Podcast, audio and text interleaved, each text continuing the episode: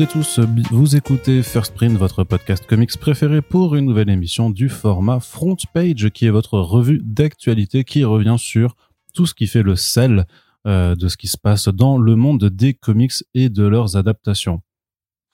On revient trois fois par mois en général pour vous faire le topo de cette riche actualité.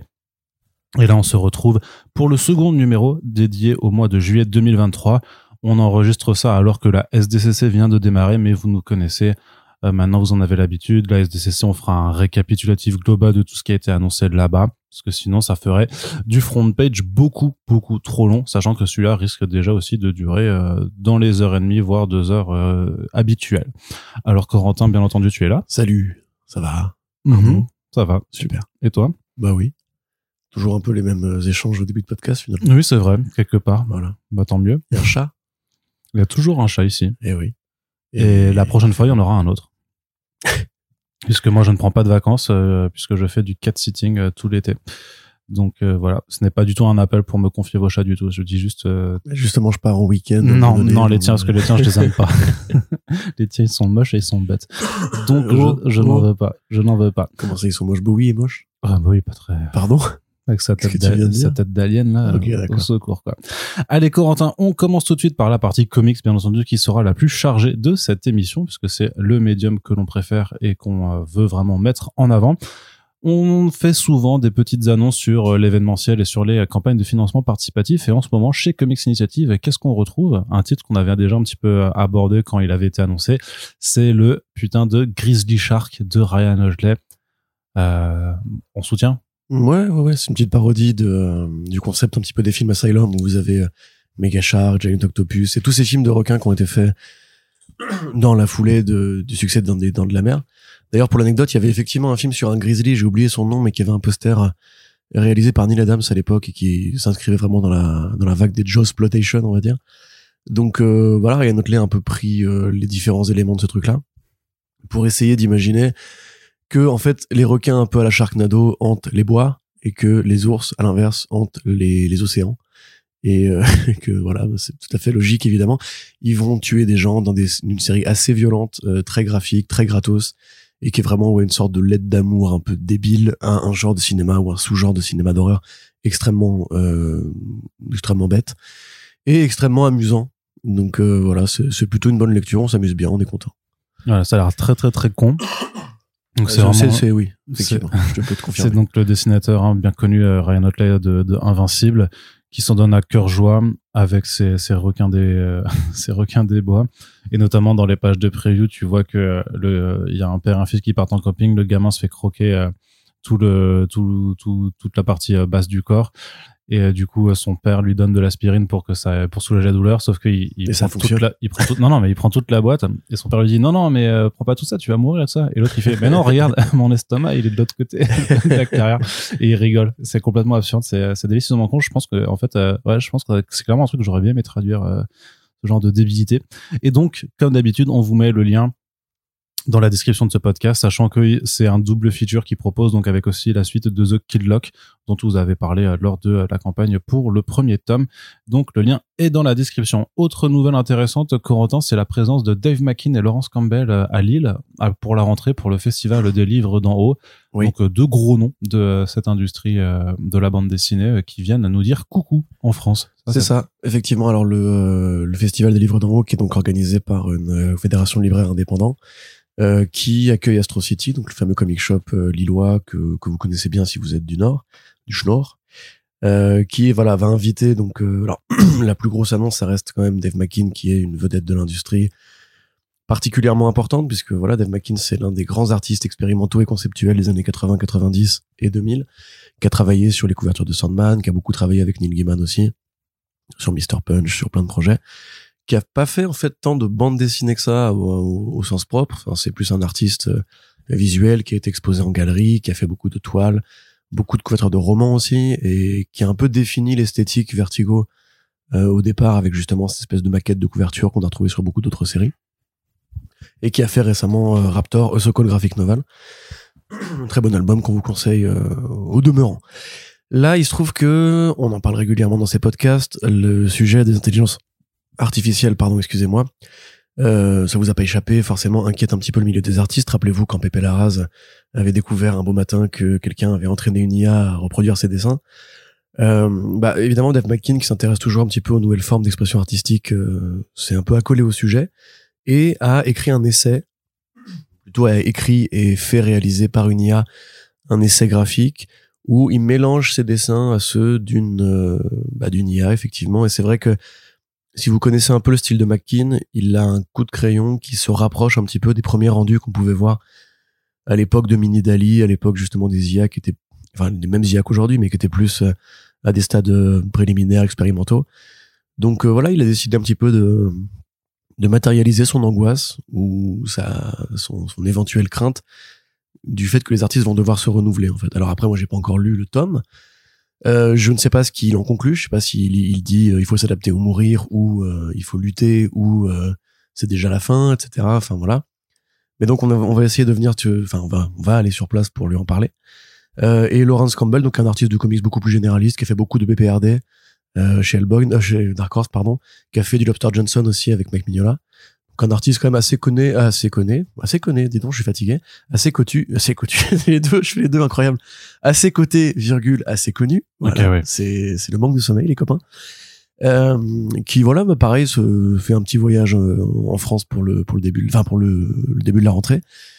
Euh, on se retrouvera là-bas du coup le 30 septembre slash 1er octobre et il y a d'autres artistes euh, plus généralistes qui seront sur place, notamment euh, bah, Serge Lehmann de la Brigade Chimérique. Ça, c'est très très cool aussi. Euh, si vous connaissez pas la Brigade Chimérique, on vous rappelle qu'on a fait un podcast de deux heures et demie avec Serge Lehmann pour vous emmener dans cet univers et euh, ben ça reste une de mes émissions préférées à ce jour sur le podcast. Ensuite, Corentin, 404 Comics qui nous propose de découvrir avec un sampler numérique en fait euh, les premiers chapitres de l'ensemble de ces publications. C'est une initiative bienvenue pour faire un petit peu de lecture ces temps d'inflation, même si ça vous offre pas forcément les BD complètes, mais c'est un peu dans, dans la même lignée que ce que fait souvent Bliss également, et surtout avec leurs intégrales, c'est qu'ils proposaient généralement le, premier TPB pour, euh, bah voilà, parce que c'est toujours compliqué de, euh, notamment dans le comics où bah, les bouquins ont un certain tarif, c'est toujours un peu compliqué de se dire de partir un peu à l'aveugle euh, et de se dire bah je vais prendre cette BD euh, en librairie sans, en ayant à peine eu le temps de la feuilleter sans avoir vraiment pu euh, pu lire. Et donc là c'est une bonne façon de vous dire bah voilà quels sont les les comics qu'on vous propose. Regardez vous avez le premier chapitre comme ça vous avez clairement au moins le pitch de départ. Vous avez un très bon aperçu de ce que ce sera graphiquement et dans la tonalité. Et puis, bah, si vous voulez continuer, bah, soit vous avez de la chance et une bibliothèque euh, dans votre coin a déjà un, un bibliothécaire, euh, quelqu'un au rayon qui est très euh, cultivé et très très curieux et qui a déjà mis ça dans son rayonnage. Ou bien vous avez une librairie pas loin. Ou bien vous pouvez commander sur Comic, Comic Zone. et eh oui. J'allais dire le podcast faire Sprint. Pour soutenir. En plus, j'ai même pas mis de lien Comic Zone, je crois. Donc. Donc ce sera compliqué. Mais euh, ah si, quoique, c'est ce que j'ai fait en fait. il est trop fort. Il est vraiment voilà, Donc euh, là, automatique. On, a, on a hébergé le sampler en question euh, sur euh, sur comicsblog.fr, donc vous pouvez le lire. Donc il y a vraiment tous les titres parce qu'en même temps, vu qu'ils publient 4-5 albums par an, il y a pas et que ça fait deux ans, deux ans, c'est leur deuxième année d'existence vraiment là. Donc troisième, pardon il n'y a pas non plus encore 50 euh, trucs, donc ça permet quand même d'aborder des choses rapidement. Donc, euh, bah, il y a les dernières nouveautés qui sont apparitions dans le ciel de Berlin Est et euh, The Blue Flame, qu'on a abordé d'ailleurs en back issues pour le second, mais aussi les classiques maintenant, les Everything et Salamandre, illustrés par Ian Jekyll Bard. Automnal, un titre d'horreur qui avait aussi fait mmh, pas mal sensation au moment de sa sortie l'excellent, le sublime, l'incroyable Big Girls de Jason Howard. Ouais, c'était pas ouf, Qui profite d'une, on s'en souvient plus vraiment. D'une traduction aux petits oignons, vraiment incroyable. Euh, donc, il n'y a pas de Camaro dedans, donc. Euh. Non, mais j'ai, il y a eh une référence à la Cité de la Peur, donc. Euh... C'est vrai. C'était laquelle? C'est Attention chérie, ça va couper. Ah ouais. Et donc. Carnot est un vieux. Camaro, le Cité de la Peur. Ah, il a 30 ans, quoi. Aussi les créations originales que sont Mundus et Big Under, We Live, Jonah, Dunce et Zombie World, le champion des verts. Donc voilà, ça c'est l'intégralité de ce catalogue que vous pouvez aller découvrir. Allez-y, n'hésitez pas à consulter tout ça. Et puis on, attend euh, avec impatience les prochaines sorties chez 404, notamment le dernier jour d'Howard Phillips Lovecraft qui arrivera en fin d'année. Et Judas. Et Judas et le Jason Lonergan aussi euh, l'année prochaine. Euh. Arca. Hmm? C'est Arca, c'est ça? Yes, ça va être très très. Je n'ai pas encore lu. Je te laisse la parole du nouveau Corentin parce qu'il y a quand même quelque chose qu'il faut aborder. Toi qui aimes bien Frank Miller, je crois que tu aimes bien Frank Miller. C'est su, su. Oui. Oui, un petit peu quand Non, même. mais dans, dans, avec des nuances. avec des nuances.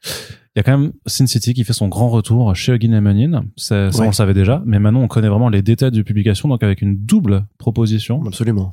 à la fois en souple et en cartonné. Euh, Est-ce que tu peux un peu nous détailler ce projet qui vise à ramener donc la, le magnum opus de, de Frank Miller, tout en noir et blanc, euh, tout en aplat, en maîtrise incroyable euh, du clair-obscur, euh, qui était édité précédemment chez Rackham. Rackham a Tout à fait, ouais. arrêté euh, l'édition. Alors, est-ce qu'ils se sont fait ra- racheter les droits ou est-ce qu'ils ont arrêté l'exploitation? On ne sait pas. Mais en tout cas, ça revient maintenant dans deux formats différents et la suite en plus est d'ores et déjà annoncée pour 2024. Pour te répondre, je pense que c'est simplement la migration des droits de chez Dark Horse vers euh, Frank Miller Presents, puisque techniquement, Dark Horse fait du Creator Owned depuis le début. Hein. Image Comics n'a pas inventé le Creator Owned. Euh, En 88 déjà, quand Mike Richardson commence à poser un peu les bases du, label, euh, quand Frank Miller arrive, il garde les droits de Sin City. Et donc, à mon avis, le fait qu'il ait monté sa boîte à lui pour continuer Sin City, puisqu'on rappelle qu'il y aura de, nouveaux projets qui arrivent, euh, Blood and Dust qui va être réalisé par euh, par Miller au scénario et au dessin. Bon, il faudra voir comment ça rend. Il se peut que le, le côté à plat, effectivement, et minimaliste, euh, nous permette d'avoir un Frank Miller qui dessine un peu mieux que ce qu'il a fait. euh, parce que son style a beaucoup évolué vers un truc beaucoup moins agréable qu'à la grande époque. Et Sin City in Colors de Manara. Et ces deux projets-là seront disponibles dès l'année prochaine chez euh, Guinée Menin. Donc euh, là, pour les rééditions en question, effectivement, Rackham avait les, les droits depuis 94. Euh, J'imagine dans le cadre d'un contrat avec Dark Horse, justement. Euh, donc c'est une nouvelle traduction déjà. Euh, comme je l'avais dit, ça peut être euh, glissant parce que moi j'aimais bien la première traduction qui était euh, chargée en argot un peu désuet et, assez amusant, qui avait été un peu restitué justement le côté très pulp, très euh, roman de gare, très film hardboiled et compagnie de, de l'écriture de Frank Miller. Cette nouvelle version là donc va être traduite par le romancier He- Henry Lovenbruck. Je ne connais pas du tout qui a fait L'assassin de la rue Voltaire, qui apparemment est un, un, suc- un succès d'édition. Euh, J'avoue, moi ça ne me dit rien, mais euh, dites-nous dans les commentaires. Et des dossiers de présentation euh, qui seront intégrés à la version premium, parce qu'effectivement, comme tu l'as dit, il y a donc deux versions pour chaque album. Une version en souple euh, qui est quand même assez, assez imposante, puisqu'elle fait 17 par 26 cm pour euh, 19,95€, donc 208 pages. Et une version premium, ou plutôt collector, euh, en 18 par 28, qui elle sera proposée à 35 euros. Elle sera en rigide avec. euh, alors j'ai oublié le nom. Tu sais comment ça quand le les, les pages vues de l'extérieur ont une couleur particulière. C'est un nom. Tu sais quand t'as un effet sur les l'extérieur des pages. Tu, tu vois pas du tout de quoi je parle. Non, mais enfin, je Euh, vois de quoi tu parles, mais je saurais pas te dire le, la Je vais dénomination retrouver technique. le, le nom de ce- cette chose.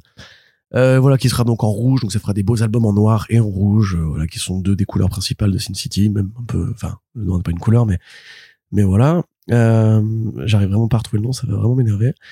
Mais voilà, et donc dans les dossiers de présentation, on aura du Yann Graff, qui était l'auteur de Grant Morrison Révolution, et Jean-Marc Lenné, qui a écrit Frank Miller, Urban Tragedy, la biographie de, de Miller. Euh, Je crois que c'est une tragédie urbaine d'ailleurs, mais euh, ok. ah oui? Ouais. D'accord, bah, il m'avait semblé, Parce que je l'ai dans ma bibliothèque, il me semblait pas que le titre était à l'anglaise comme ça. Il m'avait euh, semblé googliser ça avant d'écrire ça, mais peut-être que tu as raison, je ne sais pas du tout. Euh, donc, où en fuge, Arnaud, tu me, tu me coupes la parole. Yann Graff et Jean-Marc Lenné à l'éditorial. Un effet jaspage, ça s'appelle, quand tu fais, euh, quand tu fais les couleurs sur, euh, bref.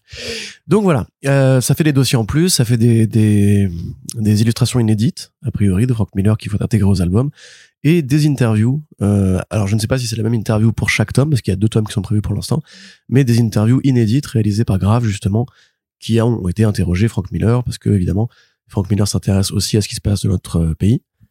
Euh, et puis le, le projet de réédition, s'il a été effectivement négocié avec Frank Miller présent, c'était plus simple d'avoir accès directement au grand monsieur. Donc c'est plutôt cool. Et la petite surprise, c'est que on a aussi 300. Parce que 300 effectivement était aussi chez Rackham, probablement dans, le- dans le cadre du même contrat. Euh, et 300 va être réédité également chez euh, Guinée Menin avec une version euh, au format comics. Alors c'est très bizarre. Je Ouais. savais même pas qu'elle existait cette version pour être honnête. Une version au format comics Parce que- en parce 4, qu'elle donc, existe déjà en fait? Bah, je j'imagine. C'est pas une création là pour euh, cette euh, réédition justement parce que pour moi 300 j'ai bon, je l'ai hein, la vieille de 300 c'est Bah format moi aussi, je et- ouais, moi aussi.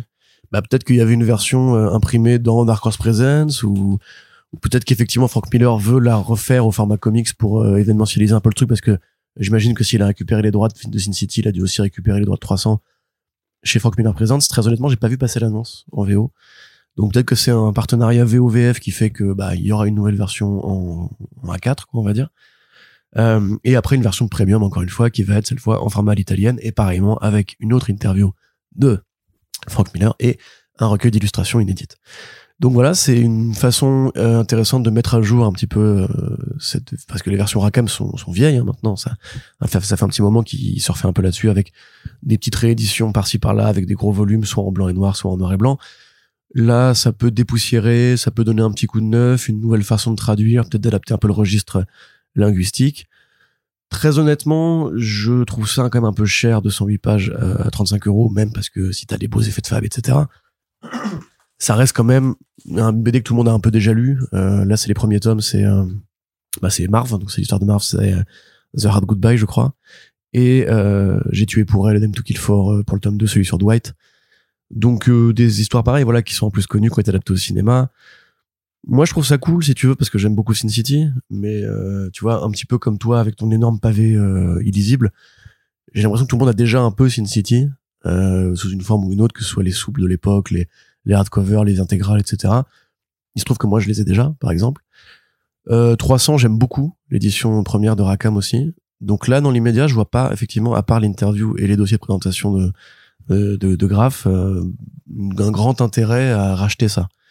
Limite, je préférerais le feuilleter pour voir l'interview et pas forcément. Et puis si, voilà, bon, ça va vraiment dépendre de la traduction, on va dire. Après, si vous n'avez jamais lu Sin City, là, vous avez l'occasion en deux versions, justement, d'avoir un album assez joli, assez grand. Avec je pense qu'il y a quand même peut-être une certaine, tu vois. Une tentative de, de faire découvrir ce chef-d'œuvre à un public justement qui ne le connaît pas encore. Notamment dans le fait d'avoir une version un peu plus accessible, on va dire, même si elle n'est pas non plus donnée euh, en souple, pour la, justement la proposer à des, à des gens qui n'ont qui n'ont pas encore lu et qui connaissent juste deux noms parce que même au cinéma non ça fait longtemps que le 2 est sorti donc ça fait longtemps que que la marque a pas connu en fait de euh, de mise en avant qu'elle a pas été mise sous les projecteurs. Et j'ose oui les gens de notre âge de notre génération connaissent Sin City parce que nous on a grandi en plus on a été ado quand le film est sorti c'était une révolution numérique tout ça on a vraiment on a, on a, tout ce qui fait. Donc après c'était un bon film aussi hein. c'était un bon film le 2 un peu moins mais euh, moi je l'aime bien quand même oui on sait pourquoi on sait pourquoi et euh, mais voilà, je veux dire des, de silence qu'il laisse pour les euh, imaginer aux gens. Non non, juste parce que j'étais en train de, de déglutir ce M&M's coincé dans ma gorge. parce qu'on mange des M&M's aujourd'hui en faisant le podcast, ça devient un peu chaotique euh, pour prendre le micro sans que vous entendiez des bruits horribles de euh, de, de croc croc et de trucs comme ça. Mais qu'est-ce que je veux dire? Oui, mais c'est dire que des, des, des ados d'aujourd'hui maintenant, enfin ou des jeunes vingtenaires qui n'ont pas forcément grandi avec les films et avec ces éditions de Rackham et qui sont peut-être moins moins accessibles aujourd'hui bah en fait là il y aura une nouvelle occasion de découvrir quand même euh, ce travail qui reste important. Je t'avoue que moi malgré mon omnibus qui est effectivement illisible et qui sert en réalité que d'objet de décoration, il faut bien le dire, et peut-être qu'un jour je le mettrai dans les fondations de cet immeuble si jamais il, menace de tomber parce que clairement ça ça pourra sauver le truc. Mais voilà mais euh, je pense que je serais tenté d'en prendre l'une ou l'une ou l'autre au-delà même de si je peux l'avoir enfin au-delà même de si je peux l'avoir en service c'est-à-dire que moi ça me donne je veux l'acheter tu vois clairement je je vais les prendre parce que elles ont l'air belles quand même. Il y a il y a une plus-value qui est à apporter donc après c'est à voir en fonction effectivement de de ce que les, les surplus de fab sur les euh, sur les livres objets valent vraiment d'investir plus de 30 balles et tout ça dans l'idée, j'ai l'impression que clairement les éditions souples sont pour les nouveaux lecteurs et les autres sont plus pour les vieux qui ont juste envie de se faire un kiff avec euh, une une édition plus jolie. Oui, oui. Après, ceci dit, c'est vrai qu'on parle régulièrement de Guy et qui font un véritable effort pour euh, justement essayer de lancer. Ça fait deux trois ans là qu'ils ont vraiment investi hein, le, canal du comics. une vraie collection comics, euh, enfin pas une collection au sens strict, mais qui font un vrai effort pour accompagner l'offre des comics en France. Et c'est vrai que c'est peut-être que Rackham n'avait plus les moyens de faire une diffusion importante ou de relancer la machine euh, au moment où Frank Miller la relance aux États-Unis. Donc finalement, peut-être pas si mal justement d'avoir ce nouvel accompagnant pour euh, la nouvelle ère qui s'annonce pour Sin City. Et toi, il y en a une, une qui te, que tu préférerais euh, Pas spécialement, non. Je te dis, peut-être, je suis curieux de voir la 300 en mmh. format A4 parce que vraiment je, je n'imagine pas comment ça peut être possible à moins d'avoir que des doubles pages. C'est comme c'est comme adapter du, du webtoon en, en, bah format papier en fait. Bah, j'imagine qu'il doit refaire la compo mais que c'est quasiment que de la splash page de la splash page pardon 300 donc euh, je sais pas très très honnêtement. Non moi si tu veux ce que j'aurais plutôt envie de dire c'est du point de vue des États-Unis parce qu'on n'a pas eu beaucoup d'autres annonces euh, de Frank Miller Presence depuis le, lancement.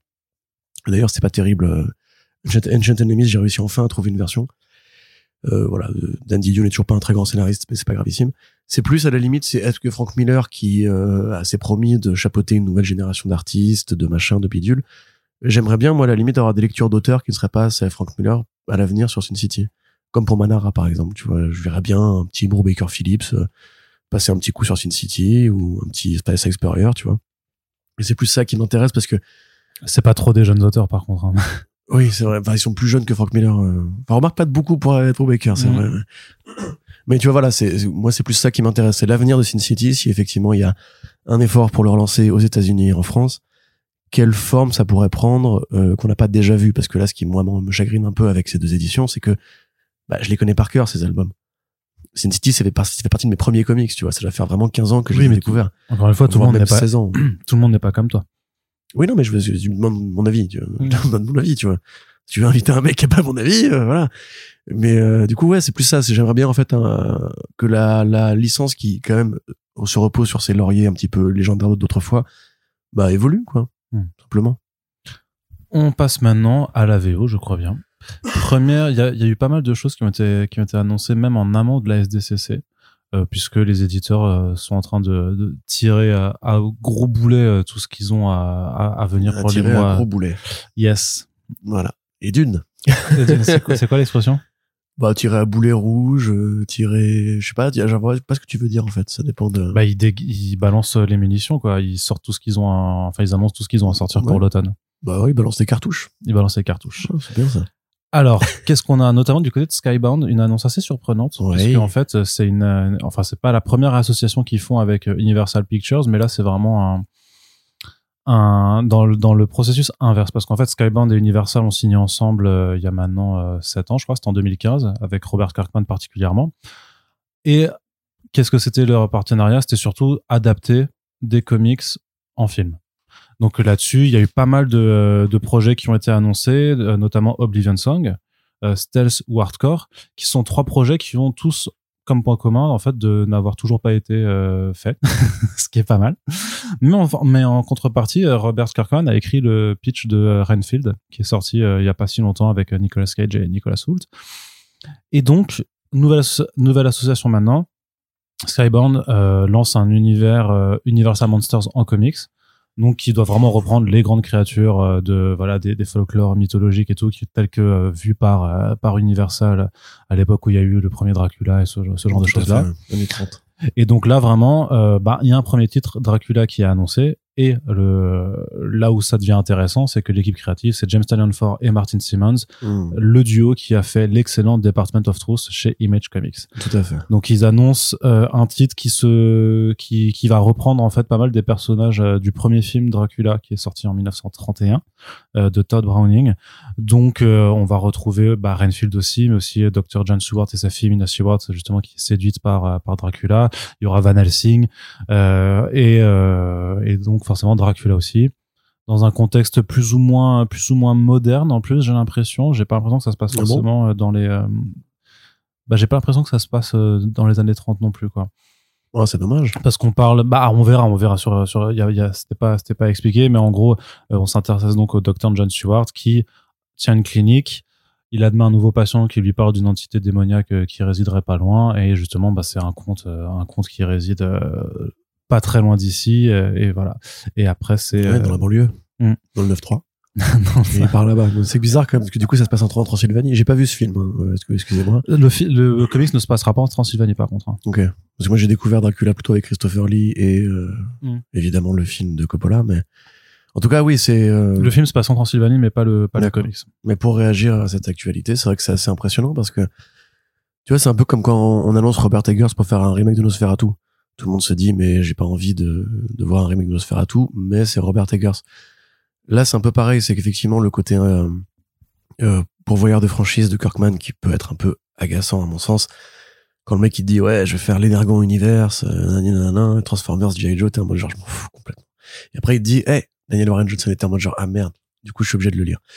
Là quelque part c'est différent parce que oui ça part d'un accord de licence avec Universal, mais Dracula c'est un personnage qui est tellement polymorphe, qui a tellement été pris par de grands artistes euh, à travers les âges et même en BD qui existe depuis très longtemps. Je veux dire il y a eu beaucoup de BD Dracula euh, sous des formes très variées d'ailleurs. DC et Marvel ont leur Dracula, il y a tonnes de, de versions de Dracula. Les Castlevania aussi, super bien d'ailleurs. Donc voilà, moi c'est plus ça, c'est plus le fait d'avoir un nouveau projet, alors certes court quand même, quatre numéros, c'est pas énorme, mais de James Tynion Ford et Martin Simmons, surtout Martin Simmons sur du vampire, ça peut être très intéressant parce que c'est donc un, un élève avoué ou pas avoué de Bill Sienkiewicz, avoué en vérité, et un peu de Dave McKean d'ailleurs aussi, il a pris quelques structures à Dave McKean, euh, qui arrive vraiment avec juste un éclairage, un effet de sur un visage, des textures, etc., à rendre une scène mais glaçante et, très suffocante. Enfin, c'est vraiment pour moi un artiste brillant. Euh... Quand tu vois, tu sais, quand tu vois déjà un peu euh, le la sorte de boogeyman en fait qui terrifie le héros de, de Department of Truth, tu sens qu'il y a quelque chose déjà de, enfin tu vois clairement le côté vampirique, le côté tapis dans l'ombre et tout ça qui peut être réadapté là pour Dracula, ça peut vraiment être superbement euh, angoissant. Et pour James Tynion, qui est toujours aussi actif, ça fait encore une fois un projet qui nous rappelle que c'est maintenant l'un des Masters of Horror modernes et que limite on n'a plus besoin de le voir ailleurs, on n'a plus besoin de le voir euh, chez DC, chez Marvel. Bah, heureusement, on le voit plus chez DC. Hein. Tu vois World Tree qui sort en ce moment, qui est vraiment bien. Mm. Euh, même là, il arrive encore à trouver de nouvelles idées. Bon, l'artistique un peu moins.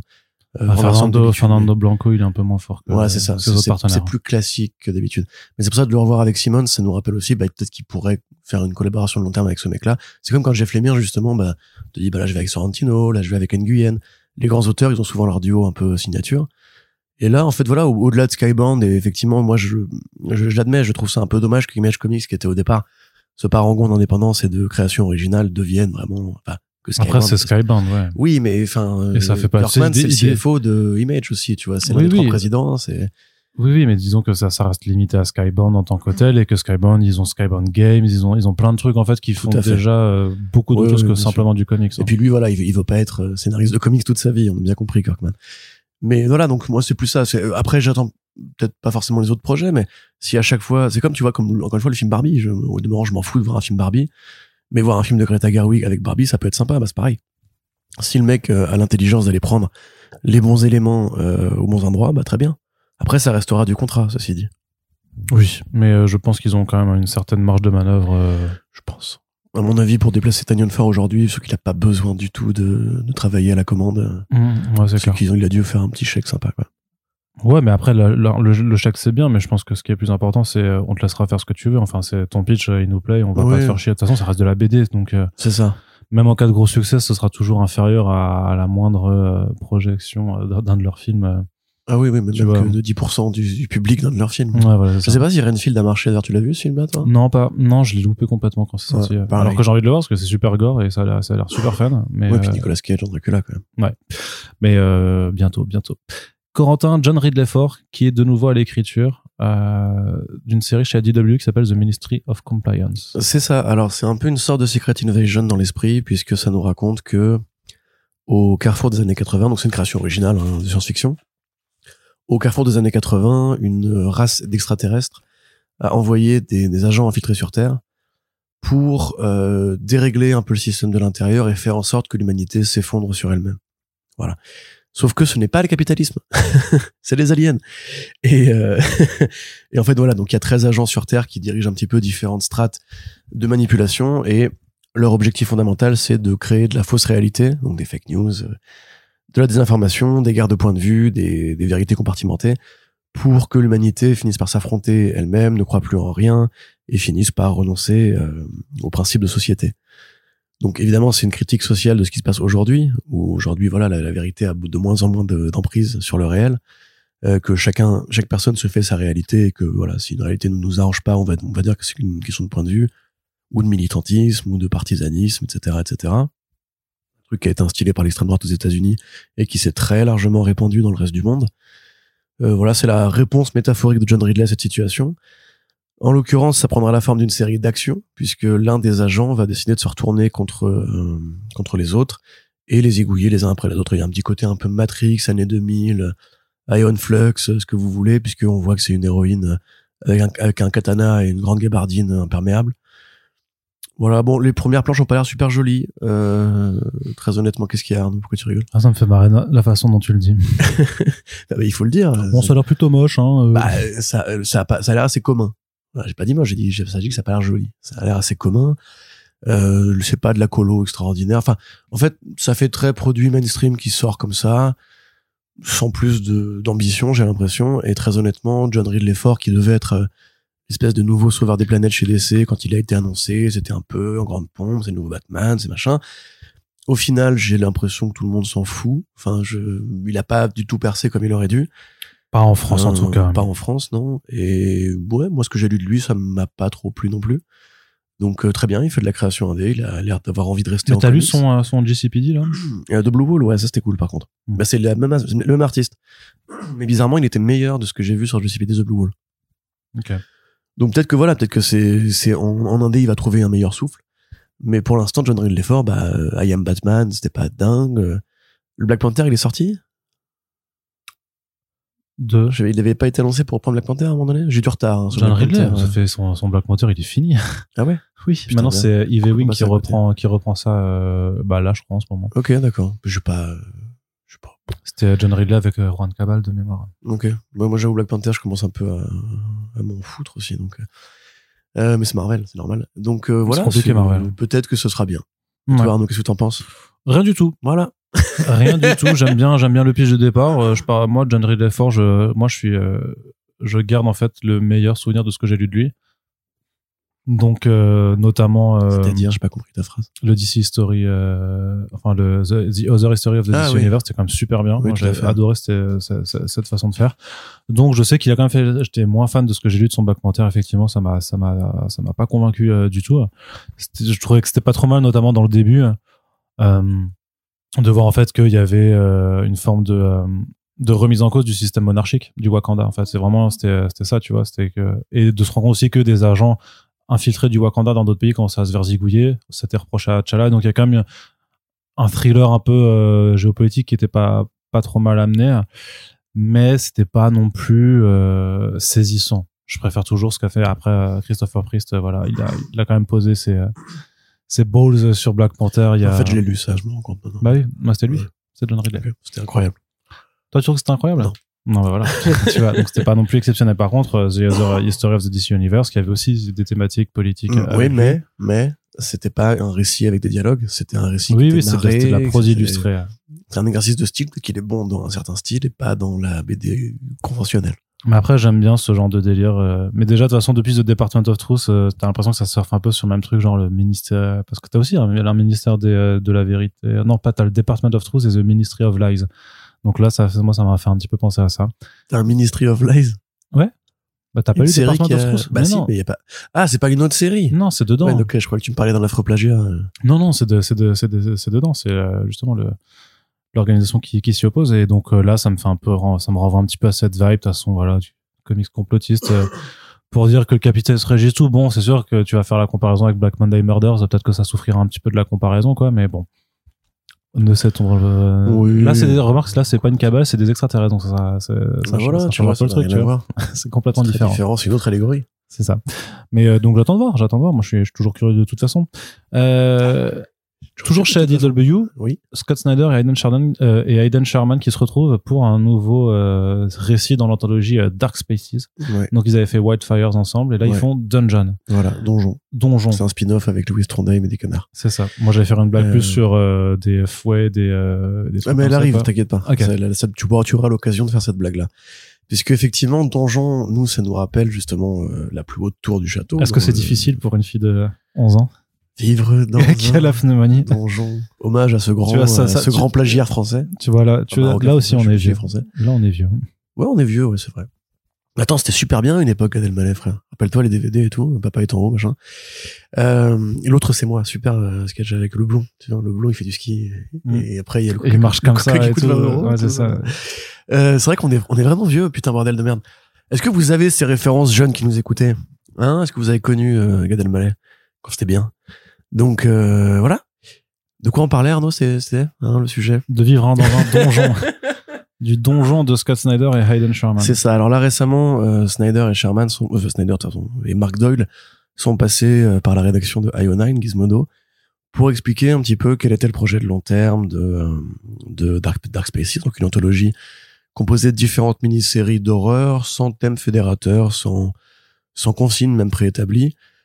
Pour Scott Snyder, il explique que c'est en s'inspirant justement de ce qu'avait fait Mark Doyle, c'est-à-dire ce côté un peu euh, découvreur de talent, qu'il voulait faire la même chose en prenant euh, des équipes créatives un petit peu un petit peu jeunes, un peu débutantes, pour leur mettre le pied à l'étrier, dire regardez, je suis Scott Snyder, moi je suis une rosta, et je vous accueille, on fait des BD ensemble, des BD qui font peur parce que j'aime bien ça. Donc là actuellement effectivement il y a Good Deeds qui est en train de, se, de sortir, je crois que c'est le numéro 3, euh, qui est ouais, ouais, ouais, qui est en cours. Ça, ça c'est de la vraie horreur, tu vois. Euh, faudrait que James Tynion Ford écrire un comic sur Aurore Berger. Euh... Arnaud qui est dépité depuis le remaniement, euh, voilà. Euh, donc qui, voilà, effectivement, euh, sort Good Deeds en ce moment, donc il n'est pas fait par lui, et probablement pour essayer un peu d'implanter, de, pardon, comment on dit, d'enfoncer le clou, euh, revient faire un titre avec Aidan Sherman, qui est donc le super artiste de The Few, euh, le super artiste de euh, Above Snake aussi, extraordinaire bande dessinée de western. Une BD qui parlera donc d'un donjon, mais pas d'un donjon dans lequel une jeune fille de 11 ans euh, habite, euh, ni un donjon dans lequel euh, Potrominet, euh, Zénith et Crépuscule. Euh, un donjon à l'américaine, c'est-à-dire que pour eux, en fait, le donjon, justement, qualifie un peu deux types de trucs. D'une part, une sorte de salle de torture un peu planquée dans le, les bas-fonds d'une maison, ou bien une pièce secrète où, effectivement, il y a les fouets, le cuir, et les menottes, trucs bien dégueux, etc. Comment ça, dégueu? Pour- Pourquoi dégueu? Pourquoi tu juges comme ça? Je juge pas, Ce que tu dis dégueu, c'est c'est- c'est du jugement T'as pas jugé ça? Bah euh, non. Bah voilà. Mais ça peut être, ça peut être bien dégueu, Arnaud. tu vois, toi, toi, t'es dégueu, mais je t'aime bien. Euh, parce que voilà, en fait, ça, il faut comprendre qu'au niveau jeu étymologique, le donjon, en fait, c'est associé à l'imaginaire des contes, dans lequel Barbe Bleue enferme sa femme, etc. Et donc, euh, à, à mesure que la civilisation euh, anglophone a progressé, c'est devenu associé avec l'idée, effectivement, de l'endroit où le, l'homme, généralement, met sa victime, qu'elle soit sexuelle ou qu'elle soit autre chose, euh, pour euh, s'amuser avec. Alors, on sait pas exactement quel va être le sens que donne Scott Snyder au côté de donjon. J'ai pas envie de connaître les fantasmes sexuels de Scott Snyder. Voilà, moi je non plus, cas. je ne veux pas. En plus, parce que je pense pas que ce soit un mec qui est particulier. Enfin, qui a, il y a peu de cul dans ses BD, tu vois. C'est pas un mec qui est sulfureux, c'est pas un mec qui a fait beaucoup de scènes de sexe, etc. C'est pas Zarello, c'est sûr. Voilà. il y a quand même un monde entre Zarello et Snyder. Arnaud, t'aurais pu prendre un, exemple plus proche de lui. Mais, mais, euh, parce que Zarello, oui, voilà. Mais, euh, du coup, voilà. Alors, c'est une famille qui vient s'installer dans une petite banlieue à la lisière d'une forêt, un peu comme dans, Witches, euh, et qui découvre qu'il y a un, un donjon souterrain avec euh, un message qui dit euh, n'en parler à personne.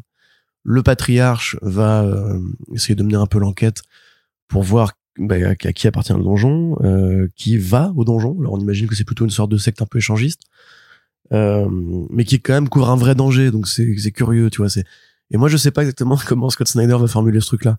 C'est est-ce que genre euh, ouais c'est des échangistes, c'est dangereux, comme un gros coin sauce, pardon comme un gros coin sauce. Ou est-ce que ça va être ouais dans le donjon bah il y a un peu de la torture, il y a des meurtres et et en même temps c'est rituel sexuel etc. Tu vois. Il faudra voir. Moi, euh, très honnêtement, je m'en fous complètement du scénario. Je veux juste voir Eden Sherman qui dessine des scènes de torture ou de baise.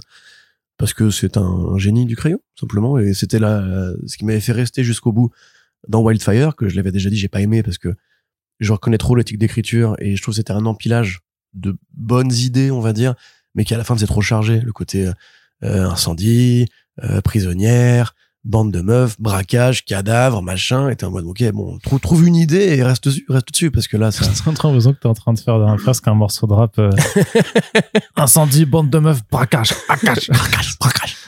Voilà, fuck. Mais euh, ouais, du coup, en tout cas, Eden Sherman qui revient sur Dark Spaces, c'est cool. Et euh, Scott Snyder aussi, quelque part. Yes. Et alors là, j'ai une autre actualité. Ouais, c'est ça, c'est celui qui chapeaute l'anthologie. Donc, a priori, on devrait le revoir quelques fois euh, là-dessus. hein. Mais j'ai une autre, nouve- une autre nouvelle à discuter avec toi quand même. Le revival de Flash Gordon en comics. Mmh. C'est improbable. Oui. Est-ce que c'est bienvenu? Euh, news suivante. euh, le revival. Alors effectivement, les la maison d'édition, je sais pas si on pourrait dire ça.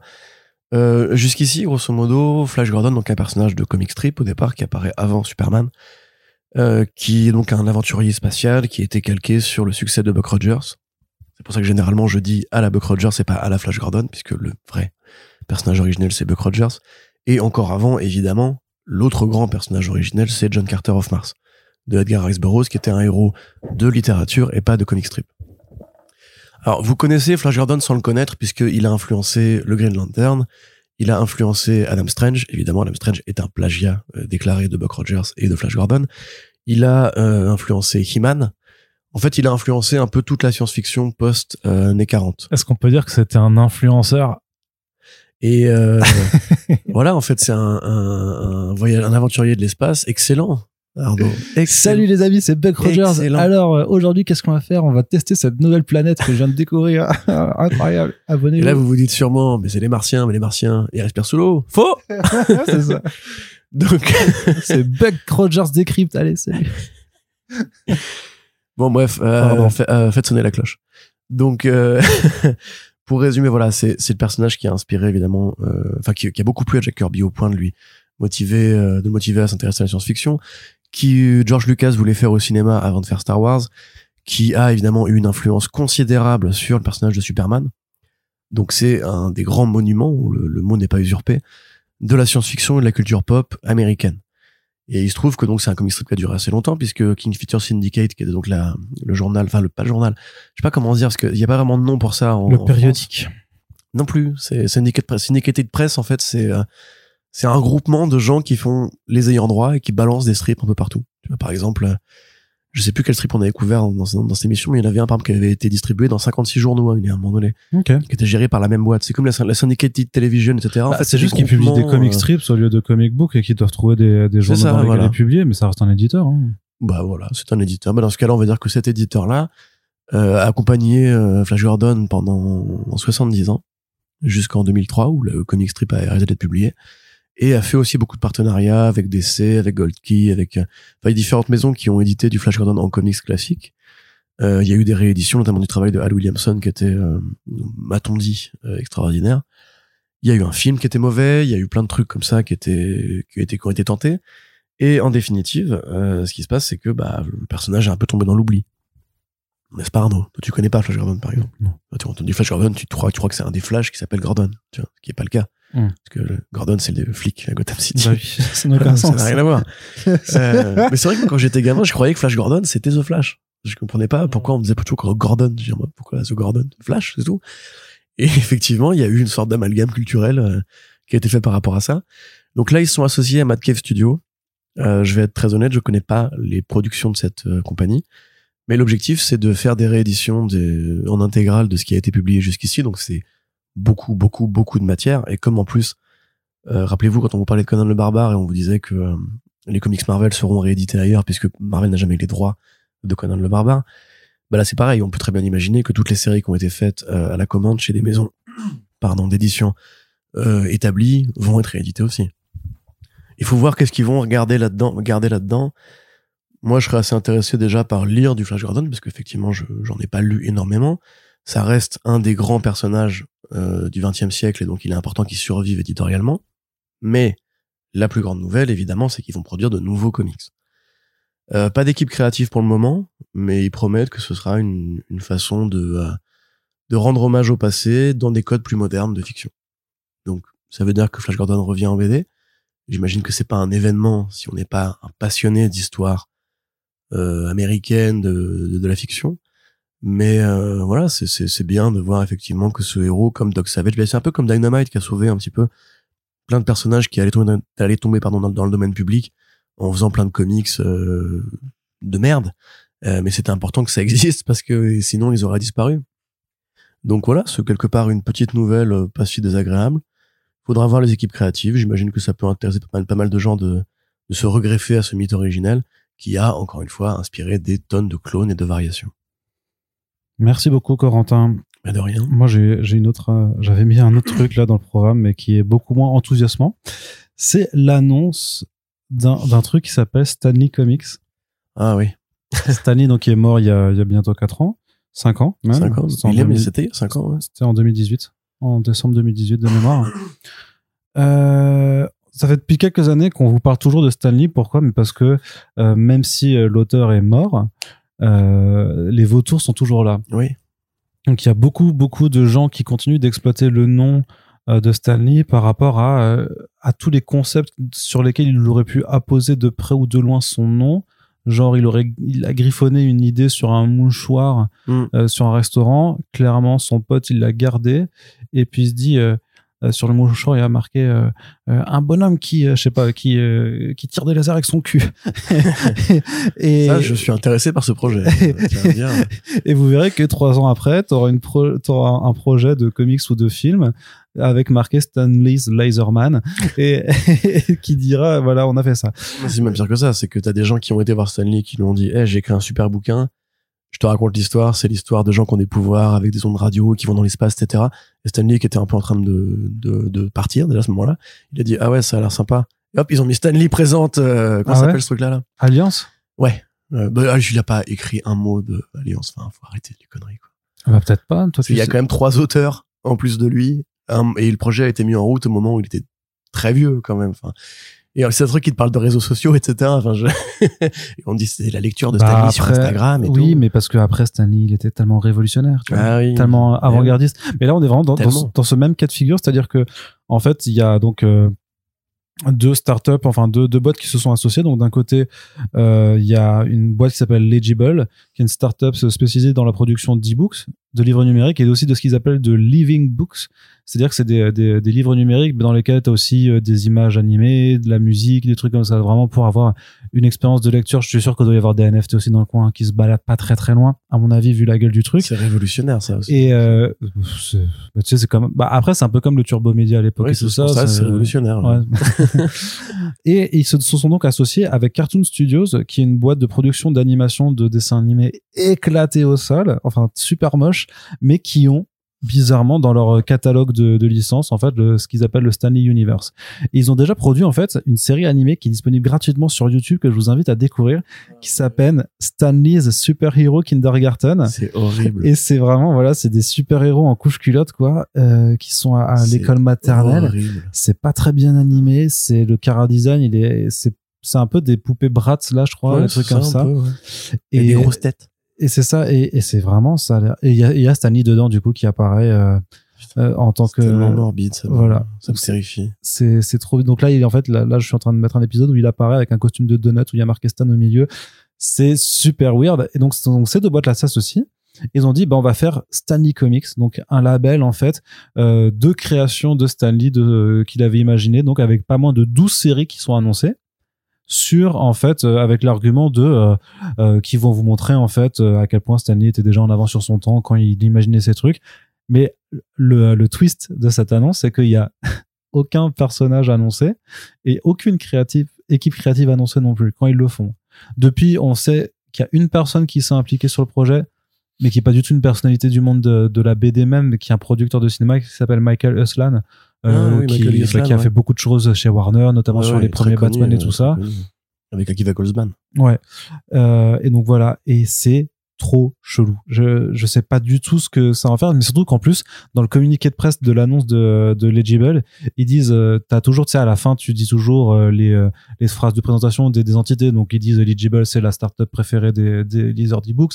Cartoon, c'est un studio révolutionnaire d'animation, machin. Et puis, Stanley est le créateur de personnages comme Captain America, euh, Hulk, et trucs. Et là, tu fais, mais attends, Captain America, c'est Joe Simon et Jack Ouais, Kirby. c'est ça, pour commencer. Donc c'est-à-dire que la boîte qui a acquis, qui détient les droits de Stanley Universe, c'est même pas capable, en fait, de. C'est un truc de ouf. De pas écrire. euh, Ils ont écrit qu'il avait créé Captain America. Ouais. Putain, mais c'est pire que des vautours, c'est des, c'est des criminels. Ouais. C'est scandaleux ce qui se passe. Donc c'est. euh, Je pense que t'as tout dit quand t'as dit que c'était un projet de charognard dès le début, quoi. Bah c'est ça, c'est euh, parce qu'en plus du coup ils disent qu'ils disent qu'ils annoncent en 2023 pour euh, pour célébrer le centenaire de la naissance de de Stanley quoi, forcément parce qu'effectivement il, Mais- il mais aurait. quel rapport? Mais on s'en fout complètement. Et puis, ah, ça y est, ça y est. ça- Ah t'as ça énervé. qui- Ouais, ouais. t'as énervé.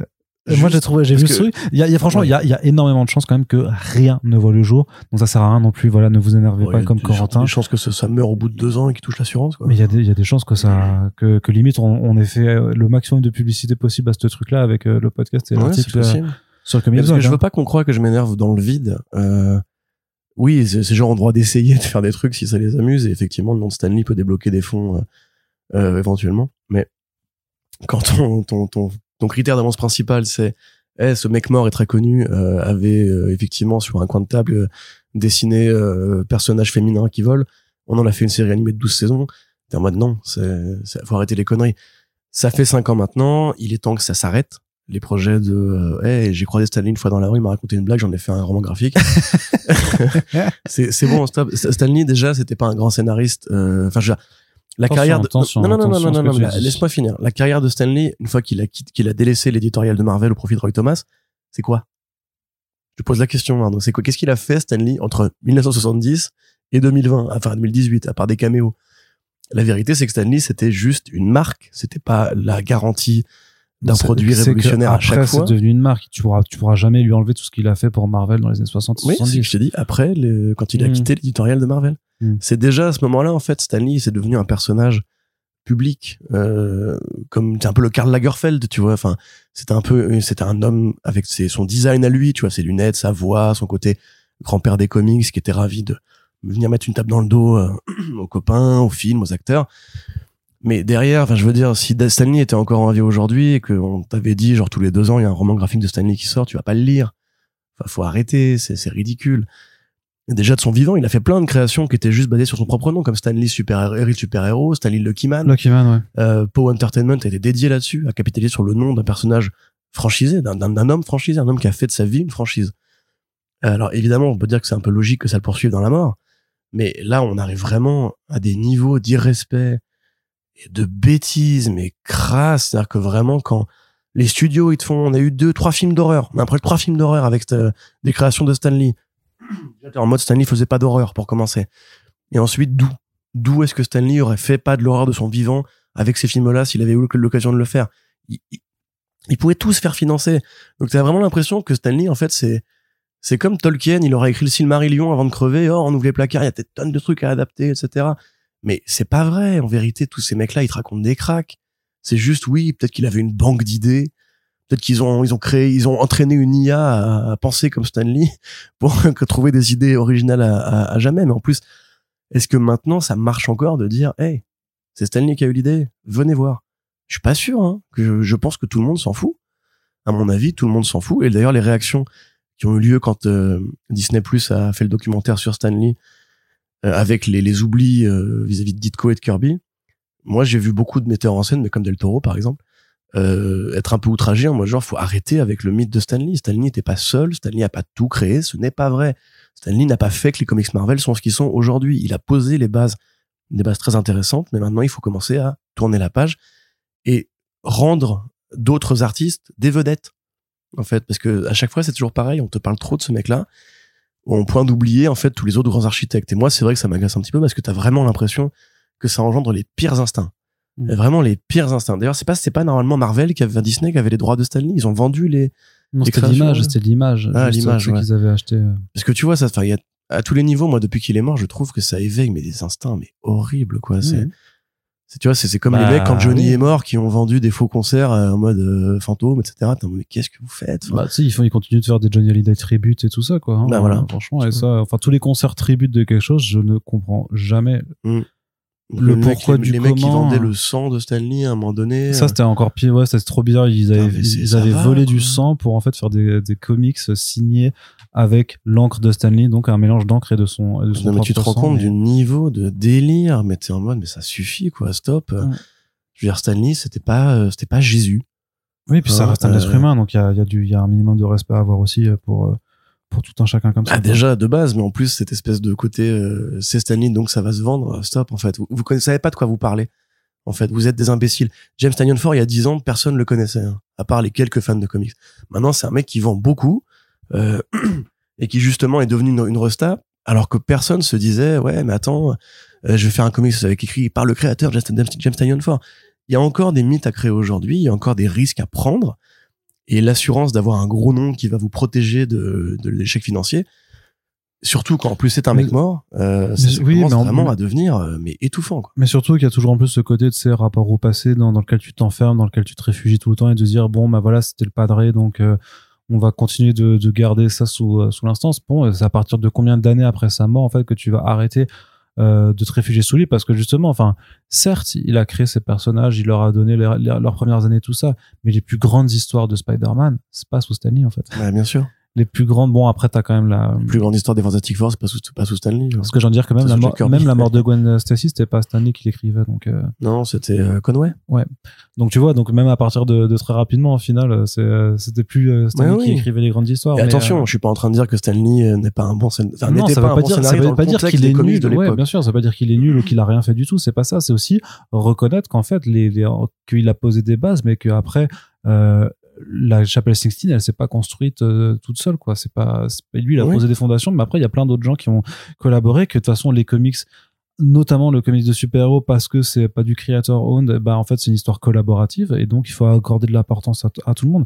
Et c'est clair qu'au lieu de faire un truc Stanley, s'il faisait un truc Marvel en donnant là, justement en, en célébrant l'ensemble des artistes et des auteurs qui ont fabriqué bah, tout le Marvel des années 60 et 70 quoi vraiment il y a plein de gens dont, dont, Mm. dont il faut célébrer le travail à ce niveau-là et pas se reposer que sur euh, Stan alors qui certes euh, par rapport à Disney Plus parce que c'était le mec au caméo de, de toute leur production à un moment comme tu le dis, il y en a, il y en a marre et arrêtez ouais. de laisser dans, dans l'ombre en fait euh, toutes les autres personnes qui ont, euh, qui ont. C'est comme, c'est comme la BD en France. Arrêtez d'inviter toujours Lewis Trondheim, Johan Sfar et euh, Pénélope Bagieux parce qu'il y a. 10 000 autres personnes. Ils sont bien, mais on les voit tout le temps dans Et les. arrêtez de résumer la BD à Tintin, Astérix et Spirou. Ouais, c'est Il y a d'autres trucs qui sortent en ce moment, qui sont bien. Et même, il y a le truc du passé qu'on, à force de faire cette lecture euh, tutélaire de ces grands monuments qu'on ne peut pas contourner, on en vient à oublier tous les machins géniaux qui sortaient à une époque et que si, une fois que les gens qui sont connus vont mourir de vieillesse, plus personne s'en souviendra. Je veux dire, moi, je, mets au défi les lecteurs, enfin, les auditeurs de, de First Print de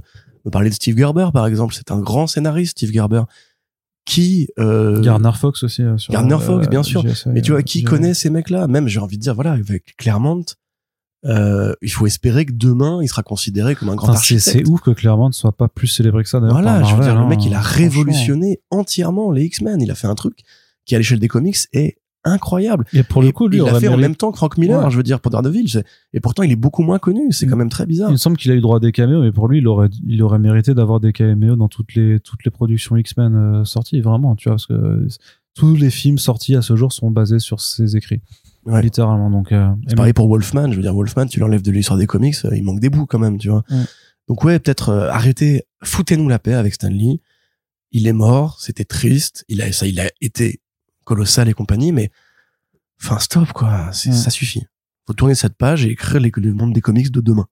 Et ben justement, c'est ce qu'on c'est ce qu'on aborde là, puisque c'est ma chouchou, Zoé Sorgood, qui annonce faire une suite à son roman graphique It's Lonely at the Center of the Earth, qui donc est pour l'instant toujours euh, inédit en VF, mais wink wink, voilà, je, je n'en dirai pas plus.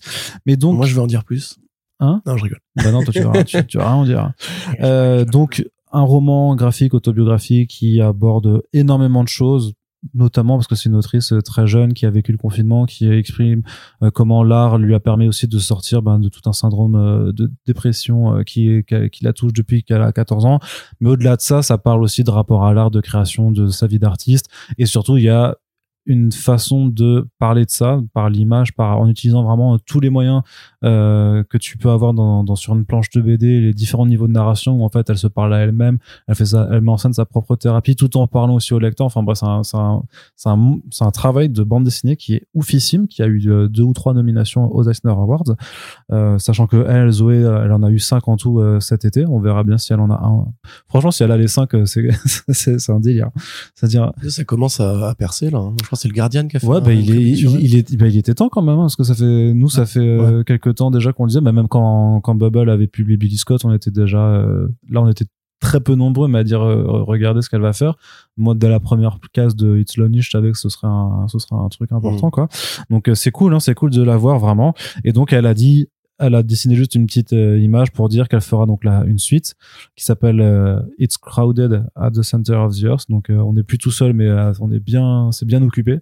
C'est avec son ref, c'est ça? Et donc l'image, voilà, la dépeint avec son frère. Donc euh, j'imagine qu'elle parle. Et elle dit, bah depuis depuis la sortie du premier bouquin, il y a quand même beaucoup de choses qui ont changé. Le monde aussi, il y a beaucoup de choses qui ont changé. Sa situation à à elle aussi en tant qu'artiste, elle a changé. Donc euh, j'imagine qu'elle continuera d'aborder euh, des thématiques euh, personnelles et plus ou moins universelles aussi en fonction du sujet, avec ce savoir-faire qu'elle a dans dans le dans la mise en scène. Et par contre, elle a dit, elle y travaillera pas avant une bonne année, donc ça sortira pas en VO avant, je pense, 2025 voire 2026 mais ultra chaud quoi ultra ultra chaud et, euh, et vivement que ça arrive euh, peut-être Inch'Allah euh, en VF. Voilà. et on en vous on vous en reparlera. David Pujadas. David Pujadas. Calmez-vous, hein, calmez-vous. D'accord. Ok. Voilà. T'es content de l'annonce? Mais j'ai toujours pas lu, moi, It's Lonely. J'attends le VF. Ah, d'accord. Ok. Eh bien, Euh, non, non, mais je vais le lire. En fait, il y a eu beaucoup trop de potes qui forcent dessus. je crois que t'as, euh, je crois que pour le Océane l'avait récupéré, mais. Euh, peut-être. T'es même pas au courant des j'ai bouquins que de ta trucs, meuf a là. euh, Mais oui, non, non, il faut que je le lise parce que voilà, tout, tout le monde me dit que c'est bien, donc il va falloir y aller. Billy Scott, je trouvais ça cool. Euh, à voir. Mais effectivement, si c'est l'une des grandes artistes de demain, voilà, effectivement, Bah, comme tu gagne- dis, c'est le moment gagne de... les, les Et puis c'est hein. cool d'avoir une rosta, euh, ce que je vais dire est affreux, mais euh, féminine, parce que c'est vrai que c'est encore... euh, ça, ça évolue le monde des comics, mais des grandes scénaristes indés, ça se compte un peu sur les doigts d'une main, quoi. Donc euh, il serait peut-être temps Mais t'as l'impression que même si elles sont célébrées, mais genre tu sais qu'il y a un titre qui se vend hyper bien et qui est tout, tous les ans nommé aux Eisner, c'est Monstress de Oui, Marjorie oui, Liu oui, et Sanate. Takeda. Et ouais, et que t'as l'impression sous le radar. hein. que c'est sous le radar tout le temps, tout le temps, tout le temps. Et même nous d'ailleurs, on en, on en fait passer là-dessus. Hein. Euh, mais euh, mais alors que le titre est constamment constamment nommé aux Eisner à chaque année qui et qui gagne aussi. Il gagne des, des Eisner donc c'est trouve Fiona Mm. Staples aussi ma- malgré Saga. T'as pas l'impression qu'on parle souvent quand même d'elle. Alors peut-être parce qu'elle est entre guillemets juste dessinatrice et pas autrice également comme Zoé puisque Zoé euh, elle a aussi euh, on en reparlera plus dans une autre émission qu'elle a été annoncée sur une mini-série euh, Hack Slash euh, donc euh, dérivée des, comics de Tim Seeley.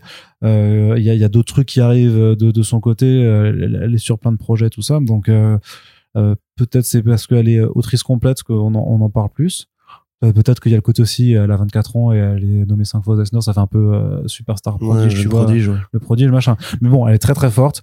Euh, Billy Scott, c'est disponible en VF. Vous pouvez déjà aller le, le lire. Euh, c'est une très bonne introduction à ça, à son storytelling. Et puis voilà, quand It's Lonely, euh, quand It's Lonely arrivera, euh, vous pouvez bien sûr euh, compter sur moi. euh, pour vous en parler, attendu que j'ai un tatouage tiré de cette BD dessus, vous, vous pensez bien que je serai là pour vous en faire gratuitement la promotion. Ensuite, Corentin, Oui. grande nouvelle, Miss Marvel, Kamala Khan revient à la vie cet été. On l'avait dit Quelle il surprise. y a quelques semaines. Je crois qu'on avait même dit justement pour le Hellfire Gala. Oui, oui, non, mais je l'ai- on a, mais tout était parce qu'il y avait, il y avait cette série, euh, cette série Classified qui était annoncée pour août, euh, quatre numéros qui sortent, euh, et ça se finit du coup en novembre euh, pour euh, pour la sortie de The Marvels, donc euh, c'était c'était évident. Donc Miss Marvel The New Mutant qui a été annoncé pour euh, là pour le mois prochain. Euh, c'est coécrit par Iman Delany, qui est donc euh, l'actrice qui incarne Kamala Khan au cinéma. Donc, juste bref rappel des, des faits. Kamala Khan est pseudo-morte dans Amazing Spider-Man 26. Euh, ils avaient annoncé... Elle est morte. Enfin, elle est morte, oui. Voilà. Enfin, non, mais c'est une pseudo-mort, quoi, franchement. Bah, ça leur a servi à vendre des numéros. Hein. Bon, je suis pas sûr que ça ait marché hein, plus que ça, parce que vu que le truc était spoilé, les gens qui voulaient juste, euh, qui, qui s'en branlent de Kamala Khan, euh, ils avaient juste les pages en question et ils s'en foutaient de, lire le truc. Enfin bref, on savait qu'il y avait un one shot Fallen Fred en, juillet qui annoncerait le, retour à la vie parce que c'était évident. Et donc la résurrection se fera au cours du Hellfire Gala. D'ailleurs, Marvel qui est décidément très con parce qu'ils sortent en même temps les, les variantes euh, pour cette mini-série là, donc euh, Miss Marvel The New Mutant. Et ils disent, suite à sa résurrection dans le Hellfire Gala, le communiqué sort le 19 juillet, le numéro sort le 26. Donc ils sont encore pas foutus de d'essayer en fait, d'essayer. Et sur et donc bref, je disais, c'est coécrit par Eman Vellani avec euh, c'est l'autre nom, c'est une, une autre personne qui fait des comics mineurs chez Marvel et qui, est, qui a été par contre scénariste euh, sur la série à Miss Marvel. Euh, que dire de plus? Ben en quatre numéros, c'est ça permet d'aborder le nouveau statut de mutant puisque évidemment et ça aussi, on vous l'avait dit en podcast, bah, le fait que la technologie Krakoan euh, permette de, de ressusciter les mutants, c'était c'était pour ça en fait que qu'ils l'ont fait mourir. C'était pour par ce processus de résurrection dire ah bah en fait c'est une mutante. Euh, c'est euh, Carlos Gomez et Adam Gorham qui euh, se partagent les dessins. Donc Adam Gorham qu'on a vu sur Ouais, euh, Blue Flame. Blue Flame récemment. Et Carlos Gomez qui a fait des, des petites BD sympas aussi. Et Vellani dit euh, on va pas retconnaître les origines inhumaines, c'est toujours euh, ça, ça va pas être changé. Par contre, le fait est que en fait, elle a aussi le gène X en elle. du Non coup. mais stop, déjà cette phrase est ridicule. C'est plus une inhumaine, c'est une X-Men, mais c'est quand même une inhumaine. non, non, non, non, non. Mais ça suffit. Mais ça, non, mais le d'être inhumaine et de porter le gène X, c'est pas incompatible. Oui, c'est ça. Puis c'est aussi, bah, c'est une, une endless aussi, voilà, dans la famille de Sandman. bah pourquoi pas, pourquoi pas. Mais on sait, tu sais, les mutations, ça arrive. Hein. Non, mais c'est ridicule. Hein. Bah au moins, au moins C'est il comme faut quand pas. Non mais dit, franchement, je vais pas annuler non, mais- Star Wars 8, mais ce serait quand même la fille de Palpatine. euh, Non, mais moi je suis d'accord sur le fait que la démarche était est claquée, qu'il n'y avait pas besoin de ça. Après, le fait est que au moins c'est pas une redcon vraiment super brutale et vulgaire de dire ah bah en fait on, on, on vous a mitonné pendant les, tous les premiers numéros de, des séries. Par contre, oui, Iman, enfin Iman Delany, euh, Kamala Khan, c'est une meuf. Elle est d'origine palestinienne, euh, palestinienne, pas, pardon, pakistanaise. Elle est musulmane. Donc elle a trois raisons de- et en plus elle est une humaine. Donc typiquement elle a quatre raisons de se faire déjà euh, bolos euh, par par, les- par le monde euh, parce que le monde est comme ça, le monde est injuste. Donc en fait ça sert à rien de lui rajouter le fait qu'elle soit une mutante, euh, sachant que les mutants, les X-Men, ça a été depuis les- la création des années 60 euh, une, une une apologie, une apologie pardon, une une Critique. métaphore Ouais. de, euh, de la différence. Elle a déjà sur quatre critères, elle est déjà de Mais toute façon euh, différente. Donc en fait, euh, lui dire bah maintenant t'es t'es une mython, donc ça va être encore pire parce que tu vas être encore plus rejeté. En vrai, Osef, de toute façon, on s'en branle, tu vois. On s'en... C'est minable. c'est minable ce qu'ils font, ça m'énerve. En plus, tu dis, ouais, c'est pas une redcon trop vulgaire, etc. Mode, putain, ils l'ont tué quand même. hein. Mais Il ils l'ont pas vraiment. Ouais, mais ça on savait. changer une, Non, un mais- statu quo. ouais. Mais celle-là, à la limite, je la trouve euh, presque maligne parce qu'effectivement, comment faire découvrir que c'est une mutante à, à part en le sortant vraiment d'un chapeau magique? Le fait est que Voyage dans le temps, réécriture de réalité. euh, bah Et puis pourquoi bah, en faire une mutante, en fait? Mais réécriture de réalité ou voyage dans le temps, c'est encore plus claqué. Pourquoi en franchement. faire une mutante Là, Tu la réponse attends, à cette oui, question. mais attends, là au moins, t'as quand même une, une raison qui, dans la diégèse de, de cet univers, tient la route parce qu'ils ont vraiment développé cette technologie, que Hickman l'a introduite avec Krakoa, et que c'est, euh, je trouve, c'est beaucoup moins facile que du voyage dans le temps ou de la réécriture de réalité, qui ça, qui ça est quand même le niveau zéro de, de la Redcon. Bon, déjà, d'une part, il fallait pas en faire une mutante. Point. Voilà, oui, mais, ça- oui, mais maintenant, maintenant on, ensuite- est, on, est, on, est, on est sur le, le fait accompli. Ensuite, mais attends, mais le shock value, il est pourri. Euh, ils te font le numéro. Ils se font spoiler en plus, comme des cons. Enfin, ils se font liquer comme des cons. Après, ils doivent assumer, en mode genre, ça va être trop bien, nanana, mais premier, on n'est pas raciste. Euh, puis après, le numéro sort. Bon, j'imagine qu'il fait un petit happening éditorial. Et quoi, deux mois après, un mois après, euh, directement, hop, résurrection. Et en plus, ça va être dans les X-Men. Alors là, franchement, si on n'est pas sur un truc qui est vraiment d'une vulgarité, d'un forcing éditorial, parce que oui, tu peux te dire, oui, mais ils sont obligés, parce que Kevin Feige, il a dit que c'était une mutante maintenant, et, et parce que c'est un, imbécile. Euh, t'es obligé de suivre les directives du patron, c'est le patron de Marvel. Mais en vérité, déjà, c'est faux. Il y a plein de, de disparités, de différences entre Marvel Comics et Marvel Studios, encore qu'on pourra en parler tout à l'heure avec les Thunderbolts. Euh, ensuite, effectivement, oui, si tu réfléchis, tu t'arrêtes deux secondes et que tu te dis, ouais, mais comment ils auraient pu faire autrement? Est-ce que c'est pas le moindre mal? Est-ce que machin, bidule et tout? D'accord, ok, super, mais en vrai, c'est comme se dire, ouais, mais en fait, tu vois, justement, c'est j'en reviens à ça, euh, comment est-ce qu'Abrams, qui voulait faire son plan pour la trilogie, il aurait pu faire autrement que de revenir aux côtés Ray Skywalker, Ray Palpatine, etc. Mais t'as envie de dire, mais non, mais gros, enfin, on s'en fout, en fait. Il avait juste à prendre une direction différente. Moi, on m'a dit, Miss Marvel, c'est une inhumaine.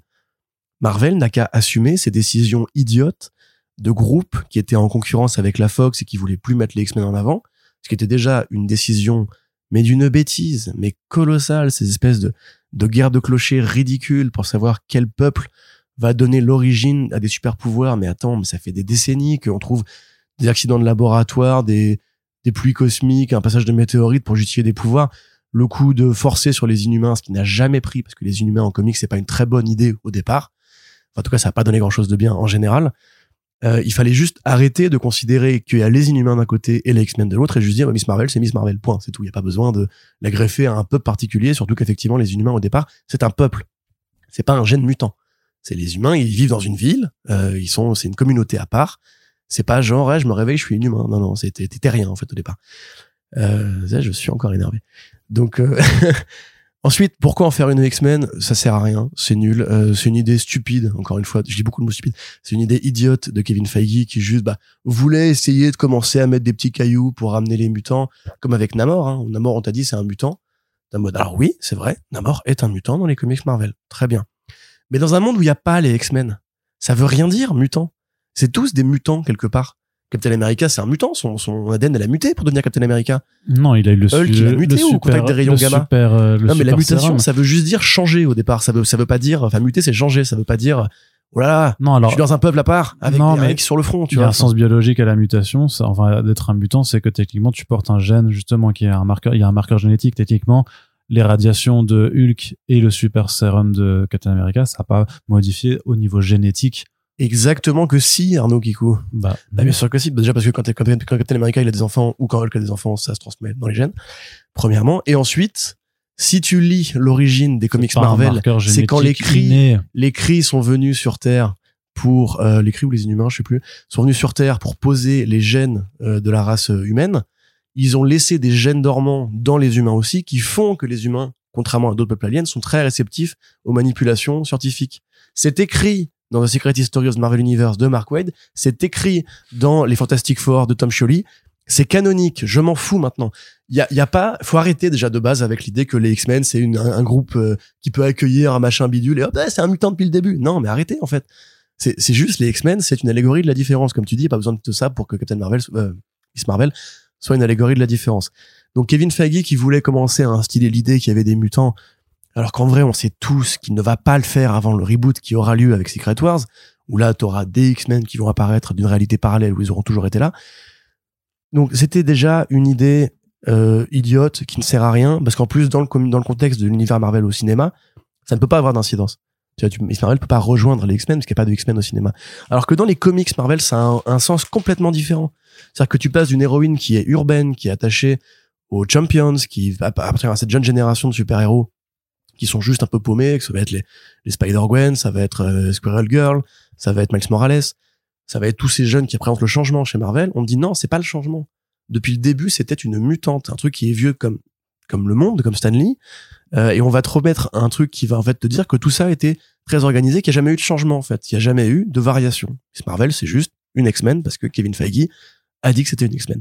Là-dessus, on la bute, même pas dans sa série à elle, même pas dans un numéro euh, qui serait un multiple de 5 pour justifier un peu elle, le a, truc. elle a quand même eu son one shot. euh, Oui, oui, super. euh, hommage. Génial. On la bute dans un numéro dessiné par Romita Junior. Donc en plus la mort la plus moche C'est peut-être ça l'affront en fait. voilà. et on la ramène deux mois après, même pas, en spoilant qu'on va la ramener avant la sortie du numéro.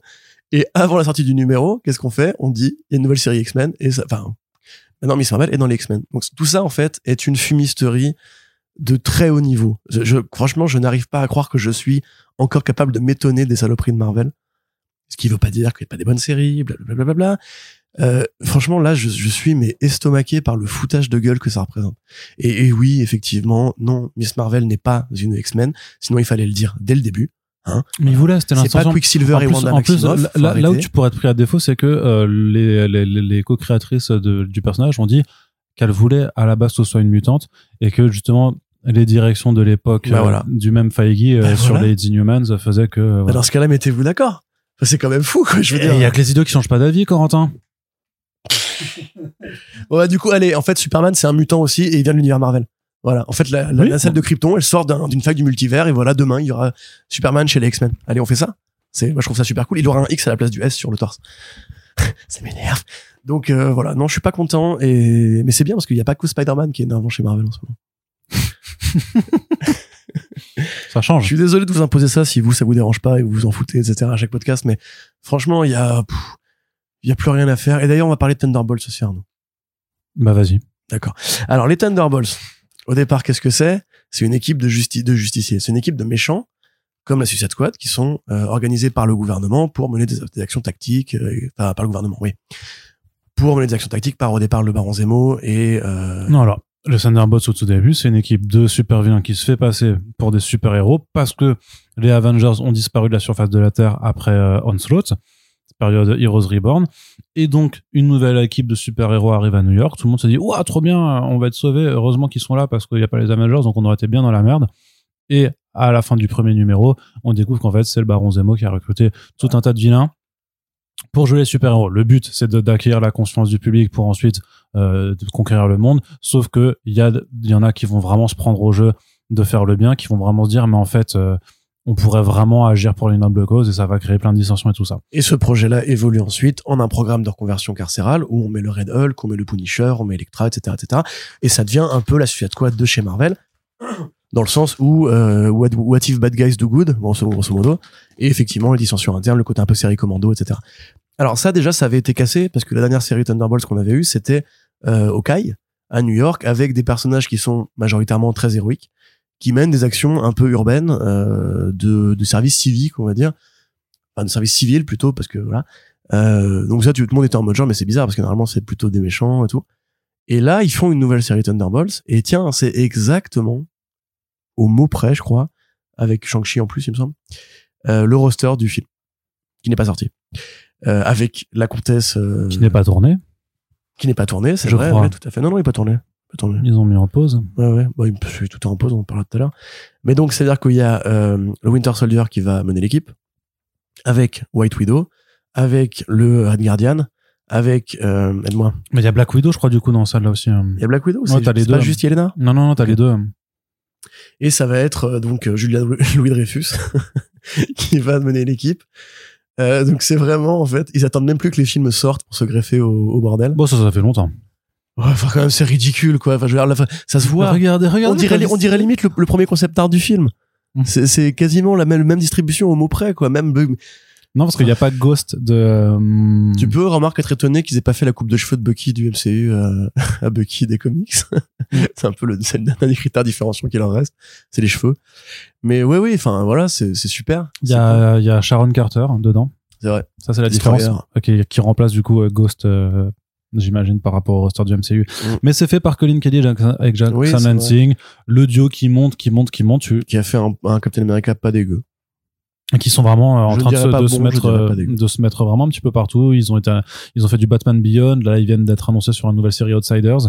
Ils font les Gardiens de la Galaxie, donc ils sont pas mal sur les titres d'équipe en fait. Tu, tu vois qu'ils sont beaucoup mis sur des, euh, des titres d'équipe. ouais, bah, en plus ils sont pas mauvais tous les deux, mais bah, ça reste de l'écriture mainstream, hein, ceci étant dit. Je trouve pas ça mauvais non plus, mais je- Voilà. j'ai- ça m'a jamais non plus. Euh, euh, j'ai j'ai pas, j'ai jamais tapé, tapé mon cul dans un seau. Je sais plus ce que c'est l'expression. Alors là, C'était, alors celle-là, mon gars, tu l'as, je crois où tu que l'as cherché, hein, parce que je vois même pas les origines des je crois trucs. que c'était Zeppeli qui disait ça, qui se tapait un cul dans un seau, machin, pour, pour dire que c'était mortel.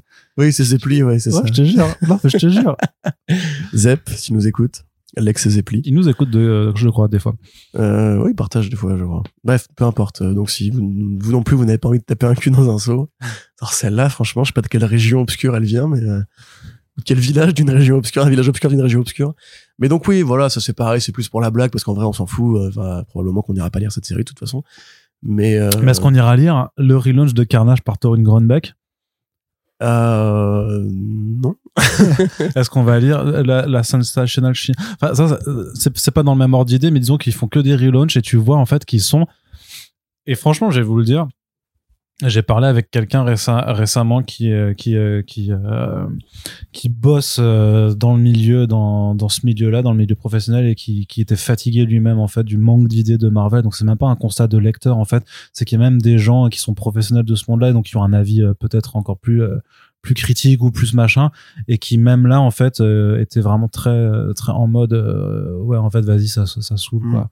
Bah, Il- là récemment, il y avait quoi? Il y avait euh, Punisher, Ghost Rider. bah, le Punisher ils annoncent Thor. un nouveau Punisher là on en reparlera dans le spécial SDCC ils vont annoncer un nouveau Punisher pour la SDCC ils font du relaunch de Carnage alors qu'il a été relaunché il y a moins de deux ans Et c'était à chier. et c'était pas bien euh, ils changent juste le titre de She-Hulk pour le remettre au numéro alors que c'est la même c'est la même c'est la même équipe Ça, créative ça, ça était déjà comme ça avant. ils- mais, mais ils avaient commencé un petit peu à, à moins le faire.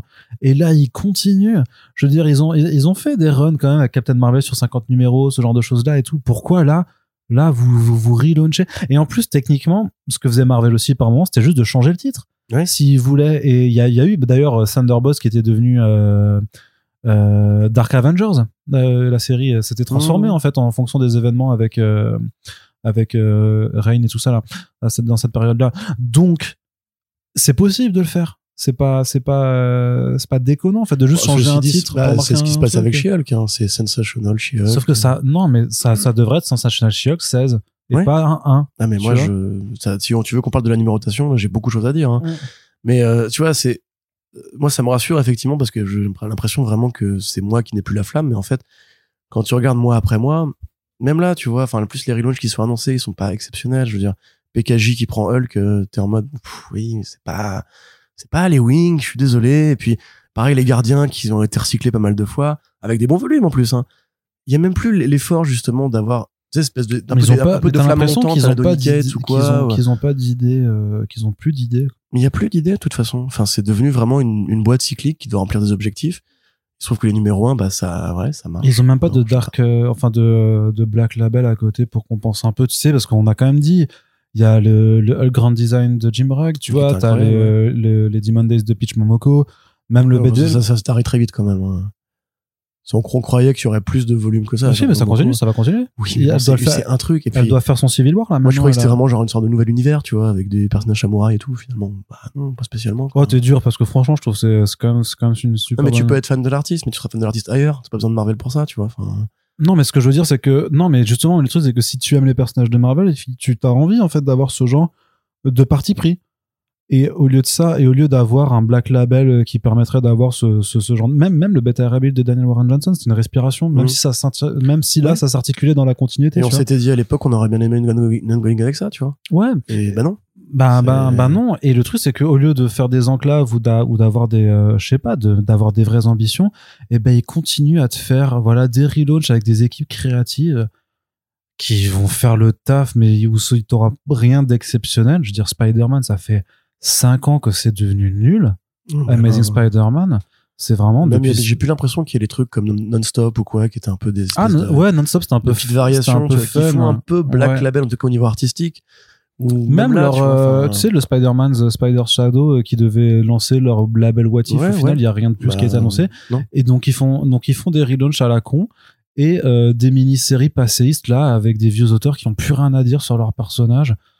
Où tu dis juste bon bah c'est bien, c'est pour qu'ils puissent se payer leur assurance santé quoi. Mais sinon au-delà de ça, euh, enfin, bah, c'est exactement ça. hein. à Nocenti ils la font revenir là sur euh, putain je sais, je sais plus quoi.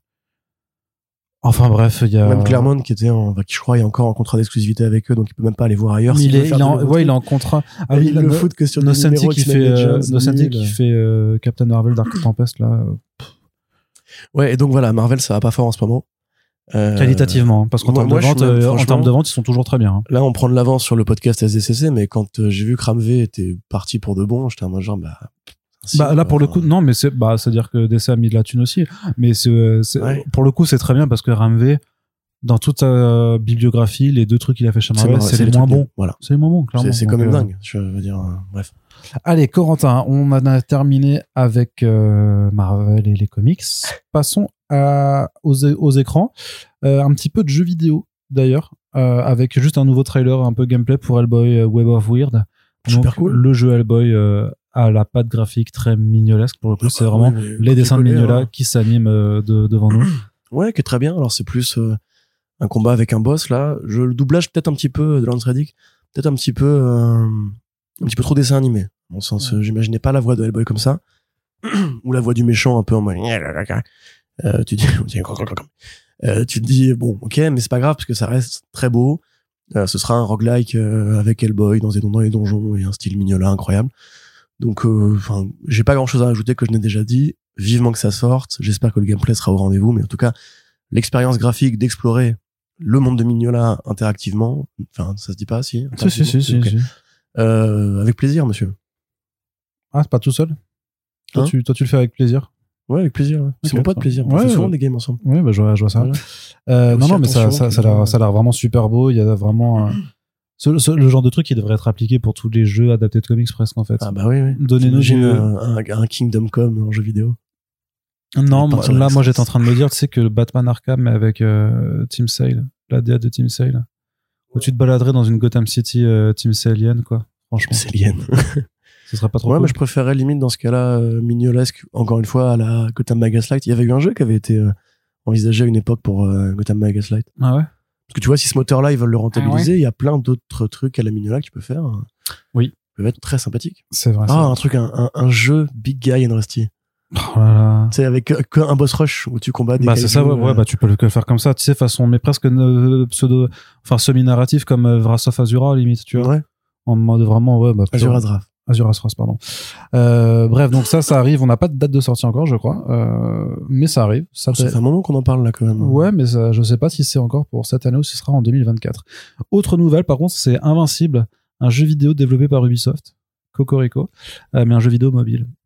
C'est dommage parce que le trailer est super chouette. Les quelques petites phases de gameplay qu'on voit sont un peu moins ouf, surtout que ça a l'air d'être vraiment le jeu de, de stratégie euh, action en tour par tour, façon euh, Marvel Strike Force et tout ça. Des trucs qu'on a déjà vus, qui sont pensés pour mobile, ou en plus tu sais très bien que tu vas devoir grinder en achetant des packs de, pour pouvoir faire plus de missions et avoir plus de... Oui, et puis Ubisoft, hein, de toute façon, mais, euh, mais, mais je- par contre, je trouve ça cool sur l'idée que ça continue de se développer dans d'autres médias et que peut-être un jour on aura, euh, bah, pour le coup, un, un, un triple A invincible à terme. Bah, ceci étant dit, qu'est-ce que euh, qu'est-ce qu'on espérerait d'un triple A invincible, tu vois, parce que aussi on remarquerait qu'un Ryan Otley, pareil, en, en, Ah en- oui. en animation, enfin Ah en, ouais. en jeu vidéo version euh, CGNX, ça pourrait être très cool. Surtout avec les effets gore et tout ça. Là. Mais moi, limite, euh, tant qu'à faire, je préfère. Enfin, je sais que il faut plus dire du bien des jeux Telltale depuis que c'est devenu répétitif, mais j'aurais bien aimé que Kirkman se bouge le cul et fasse un, un scénario original euh, qu'on pourrait faire en aventure épisodique avec des choix et conséquences, tu vois, Avec Battle Beast. avec Battle Beast par exemple. Et puis en plus, euh, comme tu l'as dit, ils auront une boîte de jeux vidéo. Parce que effectivement, enfin, Mm. si c'est pour jouer grosso modo un surhomme qui pète des gueules dans un monde ouvert, etc. Un bon jeu Superman, ça m'irait déjà très bien. Parce qu'en plus, c'est jamais arrivé Pour l'instant. euh, pour l'instant. Encore que celui sur 64 était pas mal. Hein. Oh là là là il y a des gens qui vont t'attendre dans la sortie là. hein. Euh, oui oui oui, c'est Moi, ça. j'aimais bien les- l'épreuve des cerceaux. Là. Incroyable, Incroyable. Tel- tellement maniable en plus. Tu vois. euh, Oui. Et beau, Oui, et beau. Et Metropolis qui était grande. franchement, et Arkham bien a, rien, designé. Arkham a rien inventé. hein. Mais c'est vrai qu'en plus c'est compliqué parce que c'est toujours tu sais, le, le challenge quand tu fais un jeu de super-héros euh, qui a les pouvoirs de Superman, c'est quelle dimension tu donnes au titre. Ouais, c'est pour ça que Si tu veux un monde ouvert, il faut toute la non, Terre, tu vois, Non, limite, mais tu peux pas faire de monde ouvert de toute façon. Faut, faut un jeu avec des niveaux euh, et, que ce soit un, peu scripté, mais c'est pas grave. C'est pas grave. De toute façon, de façon générale, il y, en a marre des mondes ouverts en fait. Parce que c'est toujours, euh, c'est ultra répétitif. Euh, Les trois quarts des mondes ouverts sont quand même euh, tous construits sur le même modèle, notamment le, justement le monde ouvert la Ubisoft, c'est bon en fait. Je veux dire que même Elden Ring, qui a pourtant réussi à faire un très chouette monde ouvert, ou Zelda aussi, t'as as t'as quand même de la répétition dedans que ce soit dans le fait que tu dois faire que des euh, putain de petits donjons de Ouais. 5 minutes dans l'un ou de l'autre que t'avais euh, des, euh, des ennemis et des boss qui étaient euh, copiés-collés à ajouter dans plein d'endroits différents donc euh, même quand les jeux sont très très bons ça ne reste pas parfait Mm. et je pense qu'il y a il y a- enfin là j'ai Tu refait je te parle de Far Cry 6 ou... non, mais j'ai j'ai refait le remake de Dead Space là récemment. C'est bien en fait, et en plus qu'il y a une structure un peu en, en, en niveau ouvert parce que du coup Ouais, tu, c'était tout, tout ouvert est même, tout, tout a ouais. joué. Bah pas le premier. euh, Un côté un peu Metroidvania, je trouve limite. dans ouais dans, dans le deuxième là, mais enfin dans le remake, mais pas dans le premier. Dans le premier c'était des niveaux qui s'enchaînaient, donc tu pouvais pas revenir en arrière euh, et tout ça.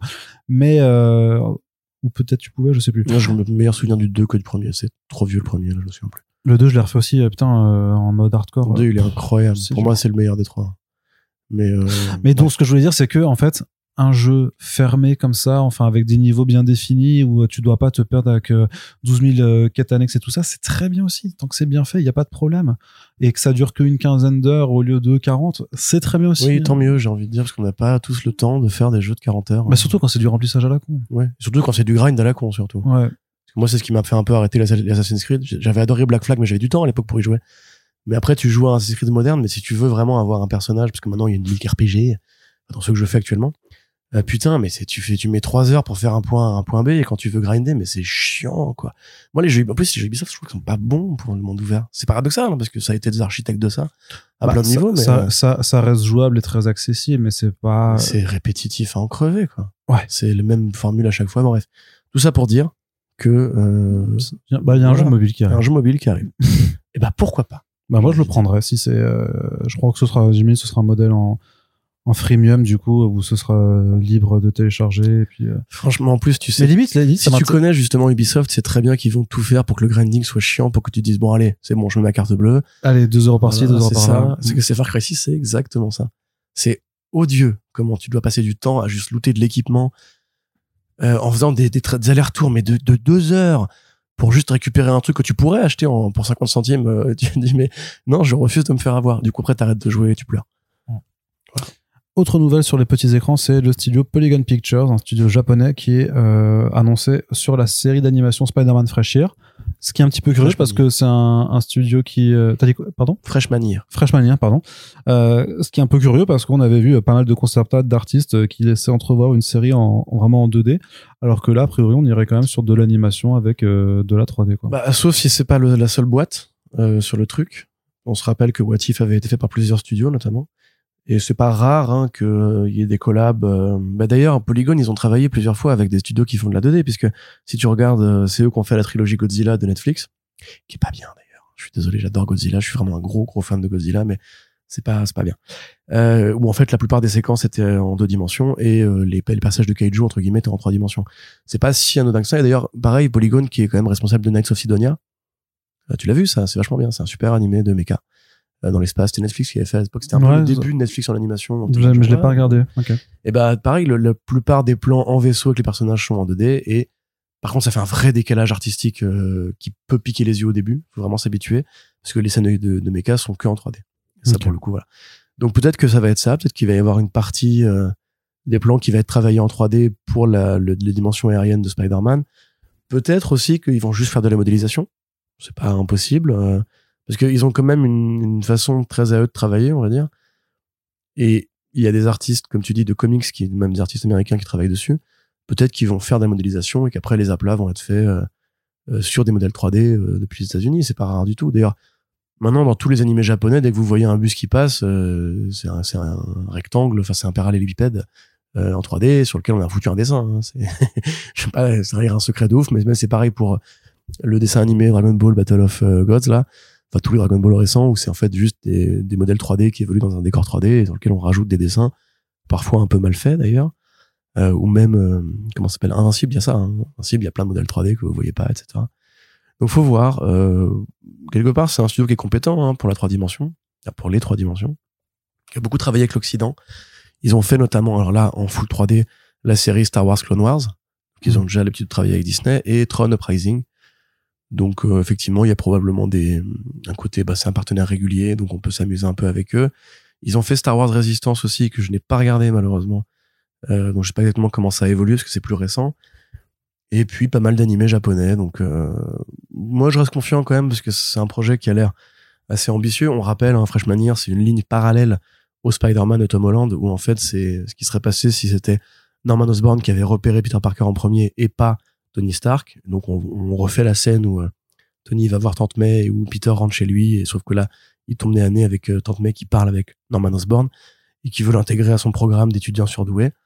Donc une série scolaire, une série adolescente, une série qui va plus a priori ressembler à Ultimate Spider-Man que le euh, Spider-Man du MCU, avec Paolo Rivera, Leonardo Romero, qui font des designs dessus. Et donc bah ça a l'air euh, plutôt sympa. Effectivement, ce qu'on avait vu, les premiers croquis étaient plutôt jolis. Moi, j'attends de voir. Je, me demande vraiment si ce sera le seul studio à l'animation, parce que pour aussi développer là-dessus, on n'a peut-être pas assez insisté sur ce point-là. Marvel Studios a vraiment créé un département qui est là pour faire de l'animation et qui s'appelle, de manière très originale, Marvel Studios Animation. Animation. Voilà, ils ont beaucoup de créativité. C'est pas, dans les films où il manque d'idées, tu vois, Euh, ou dans les comics. Oui, après là, pourquoi faire simple Non, mais je sais, bien sûr, je rigole. Mais grosso modo, le principe qui avait été formulé par, euh, c'était Victoria Alonso au départ qui avait été en charge de ce projet. Oui, c'est vrai. Elle avait dit, on va pas euh, s'amuser nous à ouvrir un vrai studio d'animation, on va outsourcer. Et quand vous regardez toutes les, toutes les, toutes les productions animées qui ont été faites, enfin la seule et les deux autres qui sont en développement, c'est avec d'autres studios partenaires. Et ce que eux ils font, c'est qu'ils font comme un studio d'effets spéciaux, comme avec Ryan Menarding qui travaille chez Marvel Studios et qui bah, fait, enfin les concept art, je veux dire pardon, et qui après travaille avec d'autres boîtes qui vont développer euh, des concept art X ou Y. Euh, là c'est pareil, grosso modo, c'est-à-dire qu'ils ont des artistes à eux qui font des modèles, qui font des rendus, qui font l'esthétique générale, la bible du projet, et qui après travaillent avec des boîtes d'animation externes. Et bon, là, si c'est Polygon Pictures uniquement, on peut peut-être s'attendre à un truc en 3D. J'ai un peu du mal à y croire personnellement, mais en tout cas pas en full 3D. Mais euh, voilà. Qu'est-ce que t'en penses, Arnaud? Rien. Voilà. Je n'en pense rien. Je pense qu'on va Est-ce que passer tu tapes le cul dans l'eau? Dans le saut, dans un Dans saut. le seau, pardon. Euh, non, non, euh, j'attends, j'attends de voir. J'étais un peu surpris aussi euh, par la, par l'annonce, et euh, mais j'attendais. Pour le coup, faut vraiment attendre d'avoir les premières images, quoi, pour vraiment se, se, de- se donner une idée du rendu. Mais j'espère que ce sera pas un truc. euh, Ouais, je sais pas. Il y a de la belle 3D aussi. hein. Oui, c'est vrai aussi, c'est vrai. Parfois. Mais euh, ah, là, là, pour- je m'étais dit quand même, ce serait bien de revenir à un truc plus euh, Plat. Plat, ouais, effectivement. Même si, euh, effectivement, euh, Spider-Verse utilise aussi de la 3D et que ça, enfin, c'est un mélange hein, de, de, de pas mal de choses et que ça, ça donne un très beau résultat. Donc, euh, en espérant qu'ils soient un peu ben, inspirés de toute façon par ça. Du côté du cinéma, une nouvelle LOL pour commencer, le reboot live action de Masters of the Universe abandonné par Netflix. Donc, il est toujours. Quoi, hein? il est toujours en gestation enfin chez Mattel Oui. clairement Cla- Mattel ne veut pas l'abandonner d'autant plus que Mattel est sur euh, en, en, en phase de réussir un gros hold-up de l'été avec Barbie qui démarre très très très très bien donc euh, d'un point de vue euh, argent j'entends euh, je, je, moi je l'ai pas encore vu donc je peux pas Non, il est bien, il est bien. voir, dessus. Euh, mais euh, voilà, donc euh, par contre Netflix, après avoir déjà injecté euh, 30 millions dedans, notamment pour essayer de sécuriser un peu les réals et, et l'acteur euh, principal, qui n'était plus Noah Centineo, mais un, un autre, un autre Gus euh, qui avait été dépêché là-dessus, euh, a finalement dit bon bah en fait euh, non, ça va être trop cher, on n'a pas, on n'a pas la, la thune, on n'a pas envie, ce qui est un petit peu bizarre parce que ils ont techniquement deux séries d'animation euh, Masters of the Universe en développement et en diffusion.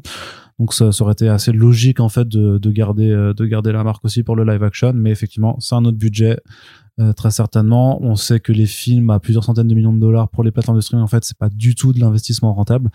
Donc c'est peut-être mieux en fait de confier ça un studio qui ira porter ça au cinéma et sur lesquels Netflix ensuite pourra acheter les droits de diffusion euh, plus tard euh, lorsque lorsque ce sera en, en streaming quoi. Oui, c'est ça. Et puis quelque part, c'est un vrai projet maudit. Euh, Oui, parce que ça fait ça fait 10 ans, plus de 10 ans que c'est en Oh là là, oh là là, là là, ça fait plus de 20 ans que ça, sont en développement, le reboot de Master of the Et toi tu es Universe. Marseillais, tu exagères toujours un peu. Non, non, c'est vrai. Et justement, nous, depuis qu'on travaille pour euh, Comics Blog, et même déjà, je pense qu'on, parce qu'on parlait déjà un peu de He-Man sur DC Planet, parce qu'il y avait les comics DC. Putain ouais c'est vrai. Mais oui, oui, ça fait genre, j'ai plus combien d'articles j'ai fait là-dessus. À chaque fois, je dis la même chose. C'est, ouais, un nouveau réalisateur vient de passer la main, un nouveau scénariste vient d'arriver. On va encore tout remettre à zéro. Et voilà, c'est toujours un petit peu le, le feuilleton, euh, à mon sens, un peu ridicule, parce que je suis pas persuadé qu'il y ait vraiment un avenir à cette franchise au cinéma. Ça a été fait une fois, c'était raté, c'était un échec commercial. Il paraît que c'est un film culte, parce qu'il y a les posters de Drew et peut-être pour les fans Dolph Lundgren, ou le côté un peu marrant de quand le, le vilain à la fin dit je reviendrai, il est parvenu. Euh, mais à part ça, voilà, enfin, c'est, Iman, euh, c'est un jouet qui est vieux maintenant, non, ça s'épanouit mieux en dessin animé. Parce que l'univers est, L'esthétique qu'on ouais. rend mieux en animation certainement. Voilà, c'est ça. Et honnêtement, à force de voir des dates de sortie, des, des abandons de projets, des réals qui passent et qui passent et qui passent, visiblement personne n'arrive à se mettre d'accord sur comment faire ce film, sur qu'est-ce qui serait intéressant à pousser avec ce film. Moi, si tu veux, tu me dis, on fait euh, Conan le barbare. On fait Conan le barbare.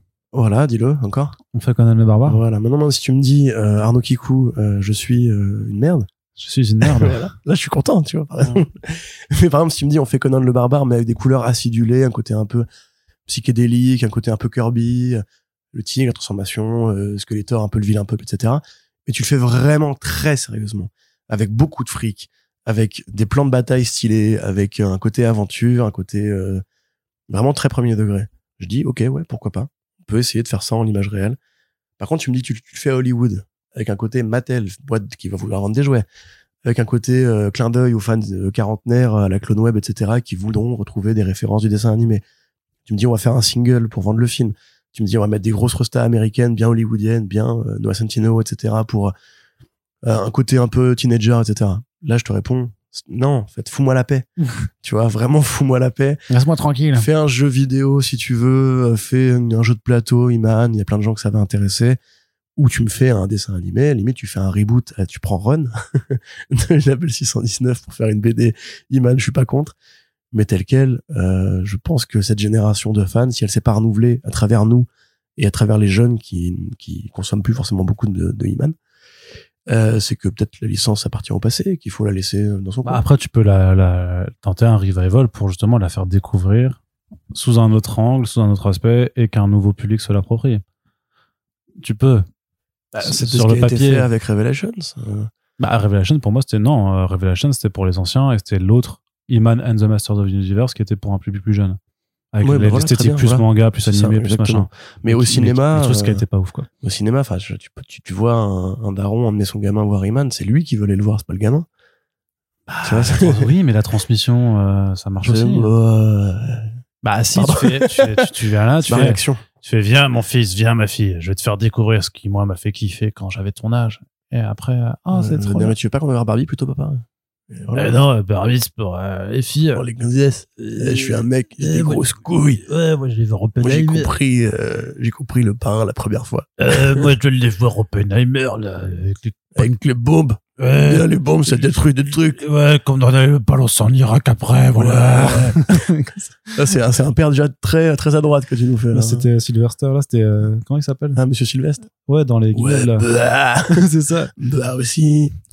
Tout ce qu'il faut, c'est envoyer des bombes là sur les pays avec les Arabes, et puis voilà, c'est comme ça que ça marche. Il est Euh, con, lui, Bob. Ah, ah, ah, ah, c'est ah. ça. Ouais, Est-ce que pareil, est-ce que vous avez ces références-là? Est-ce que nous-mêmes ne sommes pas déjà Est-ce que déçus vous aviez ce- bah, cette Faites un, franchement un le, reboot, le post un reboot euh, des, putain, des guignols de l'info au cinéma, là, je suis chaud. le post non le post 11 septembre dans les guignols c'était Ah, c'était avec les incroyable. Sylvestre là putain Ben c'était vraiment ce qu'on vient de vous Ben faire quoi c'était ça ça Puis C'était Chirac encore en plus. ouais Ouais, je suis super menteur. C'est Incroyable, vrai. super menteur. Un film super menteur au cinéma. Putain, c'est clair c'était assez incroyable C'est Chirac qui prend le podium et qui va le planquer en Suisse en volant.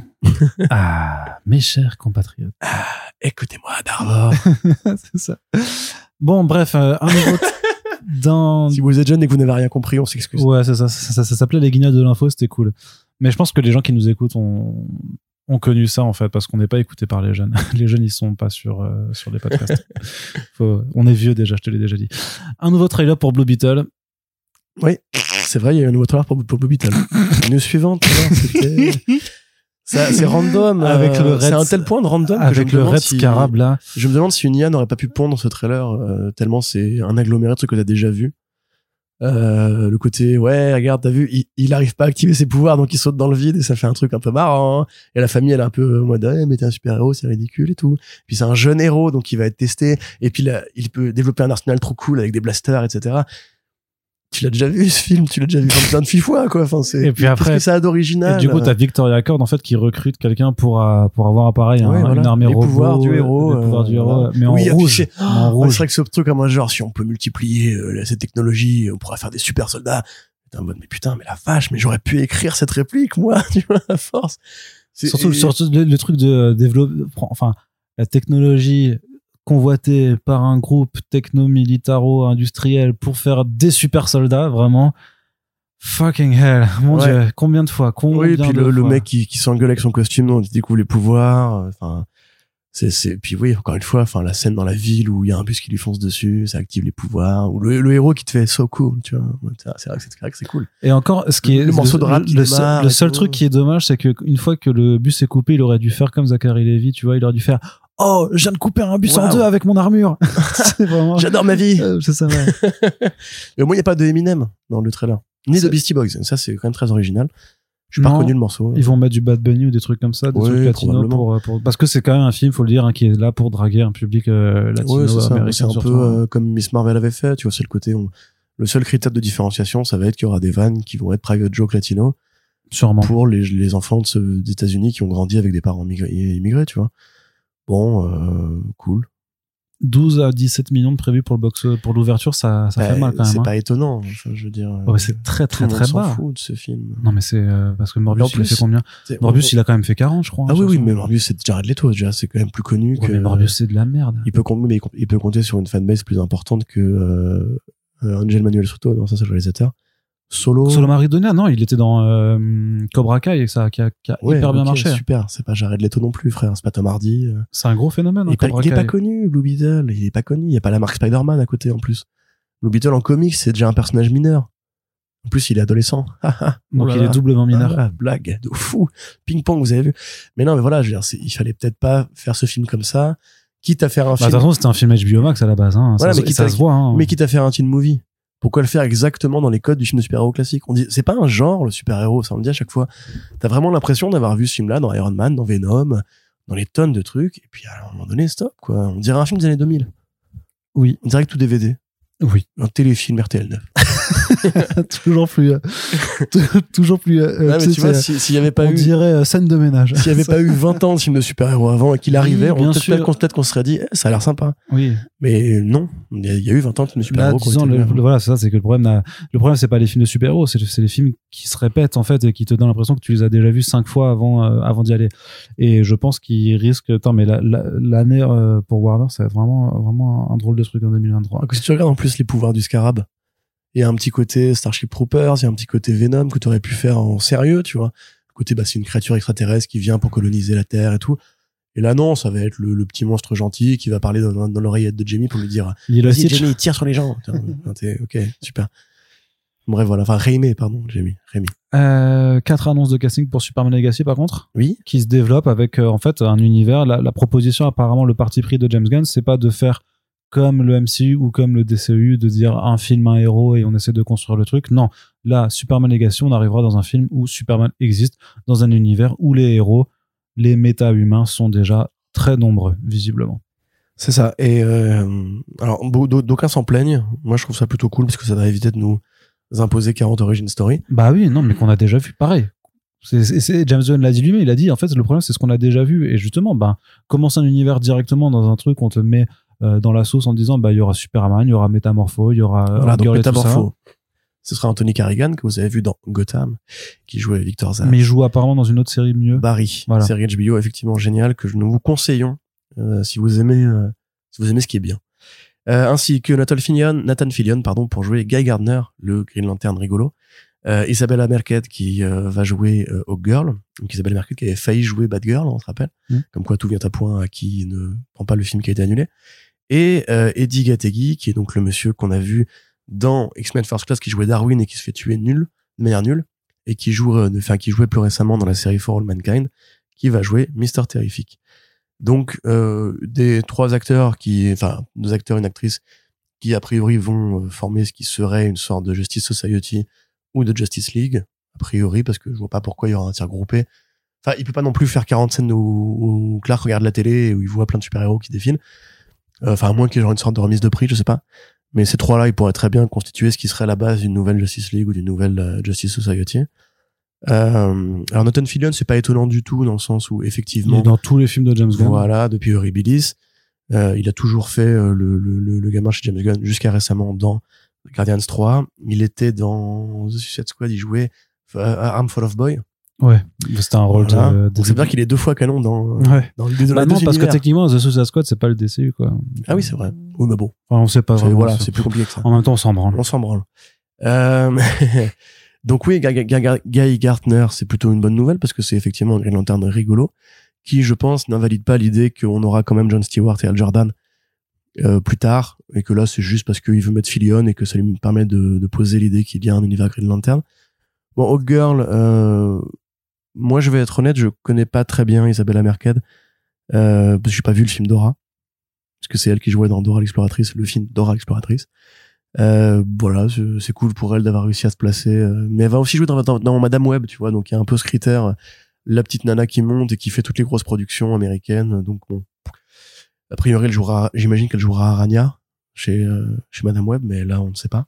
Enfin, on sait, on sait qu'elle jouera Hogger, mais on ne sait pas exactement à quoi ça va servir. Et Mister Terrific. Bah écoute, pourquoi pas C'est même pas que le personnage est pas mauvais. euh, on rappelle, c'est un millionnaire un peu à la Bruce Wayne qui crée les sphères, qui lui donne des pouvoirs, un justicier un peu techno-urbain, pas trop mal, détective, euh, voilà, qui a pas vraiment eu beaucoup l'occasion de briller. Euh, Peut-être que ça, le, le, le- ses débuts au cinéma permettront à d'essayer de remettre un peu la machine en route. Qui était très très important aussi quand même dans euh, dans euh, Five Years Later, merde comment ça s'appelle, Future Zen, Mmh, Mister Terrific, parce que c'est lui qui crée la technologie de Brother Eye, tout à fait. voilà, qui a permis d'avoir une super série en 52 numéros, Yes. dont un numéro 0 noté à 5 étoiles c'est vrai. sur DC Planète. C'est C'était gratuit. Mais il Euh, était, il était euh, gratuit, donc. euh, C'était gratuit. Et dans son rôle de FCBD, il remplissait parfaitement son rôle. non, moi, je Il a envie, il a pas envie d'avoir une casserole. hein. Je le, je le défendrai celui-là. hein. Jusqu'au bout. Ouais. Tu, tu mourras, c'est sur cette chapelle. Mhm. Euh, et euh, Legacy, donc Anthony Carrigan, donc oui effectivement euh, très bon acteur dans la série Barry. Métamorpho, c'est vraiment un personnage que James Gunn voulait adapter depuis longtemps, il en a déjà parlé. Donc là on voit aussi le côté nerdy du mec qui veut absolument placer les weirdos d'entrée de jeu pour que l'uni- l'univers soit un peu ridicule slash marrant et qu'on aura un univers de Je sais pas s'il le prendra là, euh, si ça fera ceci. Il y aura des vannes, c'est sûr. Ouais. Paul, Cadotman, il en a fait un personnage dramatique, mais il a quand même, il fait des vannes dessus. Tu vois, quand il apparaît, c'est un mode Paul Cadotman, il a, l'air un peu de suicidaire, etc. Enfin, pareil pour euh, comment s'appelle? Pour Peacemaker, tu vois, Peacemaker, il en a fait un vrai personnage. Quand il apparaît et qu'il dit euh, si je devais sucer toutes les bites de la plage euh, pour la paix, euh, je le ferais, etc. Et t'es en mode mais pourquoi tu veux sucer des bites? Y a pas de bites à sucer de toute façon, etc. Tu vois, c'est un peu, c'est l'humour James Gunn. C'est, il adore ces personnages-là, mais lui, ça reste un grand enfant qui aime bien avoir des héros ridicules, des losers magnifiques. Et Métamorphose, c'est compliqué quand même. Surtout avec cet acteur-là. Ce de qui, pas se dire, parce ouais, parce qu'en plus, alors moi j'ai pas vu Barry, mais dans dans Gotham il jouait Victor Zas, qui était horrible, enfin la série horrible et tout est nul, mais il avait une façon à partir de la saison euh, 3 ou 4 de s'en battre les couilles tellement Ouais. il était en roue libre total. Je pense qu'il improvisait des trucs, mais pour le coup c'était trop marrant. Ça avait plus rien à voir avec Victor Zas tel qu'on le connaît vraiment, mais il a il a incarné une version d'un personnage qui était assez assez délirante à voir il y avait un- tu sentais que le mec en fait il s'en foutait il y avait pas de direction il était là il faisait il faisait vraiment il, il se faisait kiffer et du coup ça rendait le truc presque sympathique enfin tu, tu voyais que quand même c'était que c'est un acteur qui sait jouer Ah oui, oui, bien sûr. après là son mais mais voilà Bah, dans Barry, il joue No Hank, qui est un, un gangster tchétchène, qui devient un peu le parrain des Tchétchènes au bout d'un moment, et qui, en fait, est très bizarre. En fait, c'est un mec qui est super sympa, avec ses troupes, avec euh, ses ennemis même. Il est, c'est un peu genre le mec, il y a une réunion de parrains, il leur ramène un gâteau, tu vois, il fait, alors les gars, voilà, je vous ai fait un petit, euh, un petit soufflé à la fraise, vous allez me dire si vous en pensez, etc., tu vois. Et qui est pas fait du tout pour être le vilain, en fait. À tel point que justement, je vais pas vous spoiler Barry. Mais euh, ouais, il a vraiment un second degré et un laisser-aller, et une souplesse dans le jeu qui est génial. Et moi, j'ai du mal à le voir jouer un métamorpho ultra sérieux. Enfin, c'est. Mais regardez Barry, vraiment, toi d'ailleurs, regarde Barry, ça va te plaire. Euh... Donc voilà, des belles annonces de casting, je trouve. Finalement, c'est. On n'a pas encore eu le Batman, on n'a pas encore eu la Authority. Donc ça fait un programme qui est quand même assez chargé. Il n'est pas impossible que tout ça soit, résumé, soit euh, juste cantonné à une scène post-générique ou. Euh, ou Gardner qui se sert un café à la tour de justice En et qui général, bon, le- apparemment il y a un petit nouveau. non en général le casting de post générique c'est pas c'est pas annoncé par les trades euh, hollywoodiens Ouais. Mm, mm. Bah, c'est dans ce cas-là, probablement, je te dis, moi, euh, Clark Kent zappe à la télé. Ouais. Il voit la Justice Society qui dit on a réussi à battre le méchant. peut-être qu'il interagit avec eux hein, tu sais. Ah. Moi je Peut-être que bien. Loïs couvre un sujet aussi. Ouais, mais même sur- ça, ça peut être un film choral. L'important, c'est de bien juste réussir à capter rapidement qui sont ces personnages. T'as pas besoin d'avoir toute leur origine euh, d'emblée, en fait. Euh, tu peux avoir. Ah bah, et tu sais, The Suicide. Squad, ça réussissait à, à présenter euh, le passif de Ratcatcher et de d'autres Oui, mais personnages c'était un film d'équipe. Mais peut-être que là, mais peut-être que Superman Legacy, c'est un Ah, film d'équipe je qui pense se. Pas, je pense pas. C'est vraiment Jack Gunn, il a dit, ce sera euh, une lettre d'amour à Superman. Ça va pas être. euh, Mais tu peux, mais Superman, une- tu peux faire une lettre d'amour d'un Superman qui évolue dans un univers avec d'autres gens, en fait. Oui, ça, je suis d'accord, mais je pense pas que ce sera un film d'équipe. Hmm. Pour moi, c'est, ça va être l'histoire de Superman et de Lex Luthor et de Lois Lane. Classique. Et t'auras d'autres personnages qui auront été là avant lui. Ok. Enfin, d'ailleurs, on sait pas si c'est avant lui parce que c'est pas une origin story. Non, ouais. Donc, euh, il est pas dit du tout qu'en fait, ce sera pas juste une En média. plus, Legacy, clairement, ça va faire, ça, ça va baiser, ça va faire John Kent. Hein. Tu crois que c'est enfin, pourquoi le... tu, mais pourquoi tu dis des trucs pareils? Bah, c'est sûr, il Pourquoi va. direct ça va baiser, Arnaud? Mais Legacy, il y a l'héritage, donc bien sûr que le- l'enjeu, ça va être Lois Lane enceinte. Et comment elle a été mise enceinte? Parce que je dois vraiment t'apprendre à Attends, 33 juste ans. parce que tu sais, le mot legacy il couvre plein de trucs. C'est genre le- la passation, le. Mais il veut, mais il veut- quelque part. Il va faire Mais la ça peut être passation son héritage kryptonien.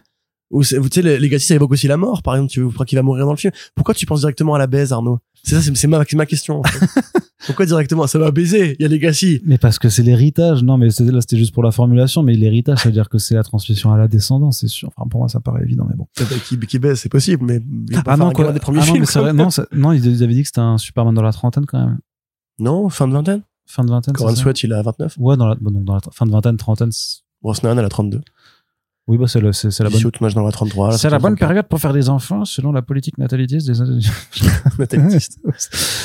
Allez, Corentin, on Oui. termine avec les syndicats qui sont euh, les syndicats des acteurs et actrices qui sont en grève également, et ça risque de foutre le bordel encore plus pour Hollywood, ce qui est pas forcément un mal, mais en tout cas, il y a des studios, il y a plein de projets en pause, euh, certains même dont la sortie risque d'être décalée parce qu'en fait, les acteurs et actrices peuvent pas non plus faire de promotion. C'est pour ça que tous les panels, enfin, qu'une grande partie des panels qui étaient prévus à San Diego Comic Con ont été annulés. Ouais, ouais, tout à fait. Dans The Boys Gen V, d'ailleurs, qui était l'un des rares projets un peu ambitieux qui était présent sur place. Mm. Euh, alors, les acteurs euh, et actrices, donc effectivement, ont mené des négociations parallèles à celles de la, enfin parallèles à la grève de la WGA. Donc, je rappelle que euh, à Hollywood, c'est donc euh, trois ou quatre grands groupes syndicaux qui établissent des feuilles de route, donc des accords de branche, un peu le rêve libéraliste où en fait les boîtes s'entendent entre elles, il n'y a pas besoin de faire des lois ou un code du travail, pour que tout le monde soit d'accord. Ok, donc en gros, bah, en 2018, ou plutôt en 2019, non? Le Covid, c'était quand, Arnaud? 2020. Non. Ah ouais? 7 17 mars Putain, ça 2020, paraît le vieux confinement, euh, le confinement en France. En 2020, le Covid arrive et il faut naturellement commencer à ré- à réfléchir à une nouvelle feuille de route. Donc on signe un accord pour euh, cette période-là. Et l'accord en question devait être renégocié. Donc ce qui se passe dans ces cas-là, c'est qu'il y a les représentants du syndicat qui vont euh, voir le studio, qui présentent les, les revendications des salariés. Le studio propose une feuille de route contraire, ou entre guillemets sa version de la feuille de route, proposition, contre-proposition, et au bout des négociations, on est censé s'arrêter et trouver un accord euh, qui va qui va aux deux parties. Euh, les négociations sont été, été, très ardues en fait, puisque Hollywood se durcit. Les studios sont pas contents du tout de la façon dont les salariés viennent revendiquer des choses alors que eux considèrent que bah euh, ils ont qu'à fermer leur gueule en fait. est ce qu'il y a deux facteurs très essentiels, c'est que d'une part, à force de se racheter les unes les autres, les boîtes ont des actionnaires de plus en plus gourmands et que bah voilà, il, a, il, a, il faut bien payer les acquisitions et les fusions. Disney ils sont endettés de plusieurs dizaines de milliards de dollars pour racheter la Fox. Euh, maintenant, ils ont plus le choix et c'est pour ça quand même que quand un président comme Bob Chapek se fait dégager par les actionnaires, par le conseil d'administration, tu doutes bien que les PDG qui sont partie prenante de la MPTP, donc l'Alliance des producteurs, ils vont pas dire, eh ben voilà, on va filer de l'argent aux scénaristes, c'est la bonne idée, ça. Et ils vont pas dire non plus, bah oui, regardez les résiduels pour le streaming. Ben on va, on va donner les chiffres du streaming. Plus ça va rassurer les actionnaires de voir que leur série qui paye super cher, personne ne les regarde. Donc du coup, bah voilà, il, se trouve qu'effectivement, Hollywood est gouverné par cette logique de, crevard. Hein, il n'y a pas d'autre mot. Et à côté de ça, bah, il y a des grands groupes qui ont racheté des studios, comme Apple, comme Amazon, et Apple et Amazon, bah, c'est des boîtes qui sont pas connues pour être particulièrement ouvertes à la négociation ou aux accords de branche. C'est Apple, hein, oui, vous avez votre iPhone, c'est super, etc. Mais Apple, bah, si on regarde euh, les usines euh, en Asie, c'est pas forcément des mecs qui acceptent qu'une grève se monte. Amazon, on va pas en parler, parce qu'au niveau du droit du travail, je pense qu'il n'y a pas de boîte pire qu'Amazon, euh, en tout cas à cette échelle de puissance. Donc eux, évidemment, voilà, quand eux, ils sont rentrés dans la MPTP en tant que producteurs et diffuseurs, bah, ils ont amené aussi leurs revendications, c'est-à-dire bah, nous on les emmerde en fait, et s'ils sont pas contents, bah, on va juste les virer et passer par d'autres boîtes. Donc euh, pendant un mois ils ont négocié, ça, devait s'arrêter le 28 juin, et les acteurs avaient, les actrices et les acteurs avaient déjà voté la grève dans le cas où les négociations n'aboutiraient pas. Finalement, Fran Drescher, qui est euh, la présidente de, la SAG AFTRA, c'est un peu plus chiant à dire que WGA, euh, a essayé de pousser pour que ça tienne jusqu'au 12 juillet. Et le 12 juillet, pas d'accord, pas possible. Alors, les revendications des acteurs et actrices, c'est déjà, bon, évidemment, une augmentation des salaires. Comme on l'avait dit pour les scénaristes et pour les réalisateurs, il y a aussi un truc, c'est que les résiduels, donc c'est les payes d'intéressement et les payes d'arriérés. Donc, par exemple, quand un, quand un produit, je vais prendre un exemple musical, vous êtes artiste, euh, vous participez musical, vous, êtes, vous participez à un projet, un album de rock, un album de rap, vous êtes instrumentaliste. Quand l'album sort, vous êtes censé après recevoir des royalties sur les écoutes, l'argent que ça génère, un pourcentage. Voilà. Euh, bah ça, c'est le principe, grosso modo, des résiduels, pour que le mot soit un peu moins barbare. Euh, et évidemment, voilà, si vous écoutez, si l'album est écouté 10 000 fois, vous allez toucher 10 000 fois un petit pourcentage qui fait que vous avez l'assurance de gagner de l'argent sur le long terme et pas juste avec la paye que vous avez touché au départ par le studio quand vous avez été embauché. Et ben c'est pareil au cinéma. C'est pareil au cinéma pour les acteurs, les actrices. C'est ce qu'avait dit Ed Brubaker, qu'il avait touché plus d'argent en royalties pour son petit caméo dans The Winter Soldier que euh, ce que Marvel lui avait payé pour les droits du personnage. Euh, donc tout le monde a le droit à ça. Il se trouve que l'industrie a beaucoup changé puisqu'il y a de moins en moins de films qui sortent au cinéma, en tout cas il y en a beaucoup moins qu'avant, et euh, que beaucoup de films sortent en streaming. Sauf que les résiduels sur le streaming n'ont pas été créés comme pour le cinéma. C'est-à-dire que techniquement, vous devriez, en toute logique, être payé une certaine somme par rapport à la quantité de vues sur une œuvre en streaming. Par exemple, The Sandman, on sait qu'il a été beaucoup vu. Mettons qu'il y a eu un million de spectateurs. Bah, les, les, acteurs, les actrices, les scénaristes, les réalisateurs devraient toucher un pourcentage de ce 1 million de vues. Mais Netflix a pas dit il y a eu un million de vues. Il y a eu, ils ont dit il y a eu tant de millions d'heures vues. Ce qui correspond pas en fait à un, chiffrage. En fait, une personne peut voir toute la série, donc voir 6-7 euh, heures, ou bien une personne peut voir tous les épisodes et passer genre vite bon ça me fait chier je m'emmerde etc ou alors regarder en accéléré ou alors arrêter la série et du coup bah, on va pas quantifier ça pareil donc ce qui fait qu'en fait les résiduels sont euh, sont mitonnés c'est à dire qu'en fait les les streamers disent non non bah, en fait on va pas vous payer de résiduels parce que bah on donne pas les chiffres d'audience donc vu qu'on les donne pas il y a aucun moyen pour vous de prouver que votre contenu a été vu par un million de personnes donc vous ne toucherez pas un million de fois un pourcentage et c'est pire que ça parce qu'en fait on s'est même aperçu beaucoup de scénaristes et d'acteurs on dit qu'ils avaient touché, qu'ils avaient touché, pardon, zéro résiduel pour des produits streaming. Zéro, zéro. Dans le cas, par exemple, de produits qui étaient faits par Warner Bros. et par Netflix, c'est Warner Bros. qui versait les résiduels aux acteurs et actrices en respect de la charte qui a été signée entre euh, le syndicat des acteurs et la guilde des producteurs, et que Netflix eux-mêmes, si on les avait laissés faire, ils auraient jamais rien payé du tout. Et c'est pareil pour Disney+. Et c'est pareil pour Prime Video. Donc en fait, ce qui se passe, c'est qu'on s'aperçoit que tous les mecs et les meufs qui ont dit ouais, le streaming c'est l'avenir. C'était pas du tout parce que ouais, c'est super pratique. Pas besoin de regarder la télé à une heure précise, pas besoin d'aller au cinéma et de payer pour euh, supporter qu'un mec mâchouille popcorn à côté de soi ou qu'il sorte son téléphone pour aller ses Instagram. Euh, non, non, c'était pas juste ça. Le but, c'était aussi de créer des règles plus dures et qui permettent aux diffuseurs de capitaliser, enfin de, de garder l'argent à demain, de centraliser le capital. Donc, quand vous quand vous tombez sur Internet sur des, des gens qui vous disent ouais, euh, c'est un peu con, Guardians of the Galaxy Volume 3, il sera dispo partout dans le monde, euh, mais pas en France, tel jour en streaming parce qu'il y a la il y a la chronologie des médias. Bon, rappelez-vous, c'est exactement pour ça qu'existe la chronologie des médias, c'est pour protéger en fait le salariat du cinéma français et euh, en général, de façon voilà européen, euh, contre les bassesses des groupes américains qui eux, si jamais ils pouvaient ne rien payer du tout aux, aux, salariés, bah ils le feraient de toute façon. Point. Et c'est un peu d'ailleurs le but de l'IA, c'est d'avoir une technologie qui permette d'avoir un scénariste entre guillemets, voire un acteur, voire une actrice en permanence payé, enfin qui ne sera jamais payé. Alors depuis, depuis on a appris d'autres trucs. On a appris par exemple que depuis des années, en fait, les studios, comme Disney notamment, scannent numériquement le visage des figurants. C'est-à-dire que sur Cruella, par exemple, il y a eu des témoignages, ou même sur d'autres productions euh, tierces, il y a, on demande, on dit aux figurants qui ont signé un contrat, viens dans la caravane là, s'il te plaît, on va te scanner la gueule, et t'inquiète pas, euh, t'as signé de toute façon. Évidemment, les contrats en question ne précisent pas à quoi vont servir ces doubles numériques. Ce qui, a priori, est le plus probable, c'est qu'en fait, Disney fait, en train de build, une, une base de données avec des visages de figurants, et que à terme, plus tard, rappelle-toi l'interview que tu as fait récemment avec Stuart Bolland, euh, où il dit qu'il y a beaucoup d'éléments de décor mm. qui sont faits euh, en, en images de synthèse. Les gens ne se rendent pas forcément compte, même dans le, le, Millennium de David Fincher, il y avait une vidéo qui était sortie, en fait il se balade sur une route avec des arbres et des rochers, et une bagnole qui passe au loin, tout ça c'est numérique. Tout ça mm. n'existe pas concrètement. Et c'est euh, c'est invisible à l'œil nu. Donc imaginez demain, par exemple, il n'y aura plus de figurants. Un studio, il aura une base de données, il mettra deux acteurs dans un fond vert, il créera le décor artificiellement par une IA ou par un studio d'effets spéciaux qui n'aura pas de personnel syndiqué et qui n'aura pas de résiduel à terme. Donc le studio pourra garder tout l'argent et qui pourra même créer des figurants, donc créer des humains qui se baladent dans l'arrière-plan. On s'en fout, c'est des figurants. C'est comme dans un jeu vidéo quand tu vas dans un, dans, un GTA, t'as un million de fois le même personnage que tu vois, mais tu t'en fous, tu le remarques pas parce que t'es pas là pour ça. Sauf que le métier de figurant, il est important parce que beaucoup de gens qui sont curieux du métier du cinéma ou qui sont bah, étudiants en cinéma ou qui veulent juste voir comment ça rend un studio de l'intérieur. Moi, j'ai fait de la figuration, par exemple ça, ça crée, ça fait de l'argent, ça fait un petit boulot, ça fait l'occasion de s'intéresser. Puis une fois sur place, tu peux essayer de négocier pour avoir une réplique, ce qui fait que t'es plus, plus figurant, mais t'es euh, acteur de second rôle. Enfin, t'es extra déjà, acteur de second rôle. Et que, en fait, il y a beaucoup de gens qui gravissent les échelons du cinéma par ce métier, qui est la première porte ouverte parce qu'elle demande pas de compétences. Pas besoin d'avoir une, école de cinéma pour être figurant. Mais une fois sur place, bah, tu peux t'intéresser au métier, poser des questions, rencontrer des gens qui, eux, font ça pour, euh, pour une carrière et qui après te proposent d'autres plans, etc. Donc, voilà, c'est, c'est extrêmement grave en fait. Là je, je, le décris de manière assez calme mais c'est extrêmement grave ce qui se passe. Parce qu'on avait peur de, que l'IA puisse remplacer euh, des métiers intellectuels. Vous vous doutez bien qu'elle va déjà remplacer tous les métiers qui sont pas intellectuels. C'est-à-dire qu'effectivement construire des décors de manière artificielle.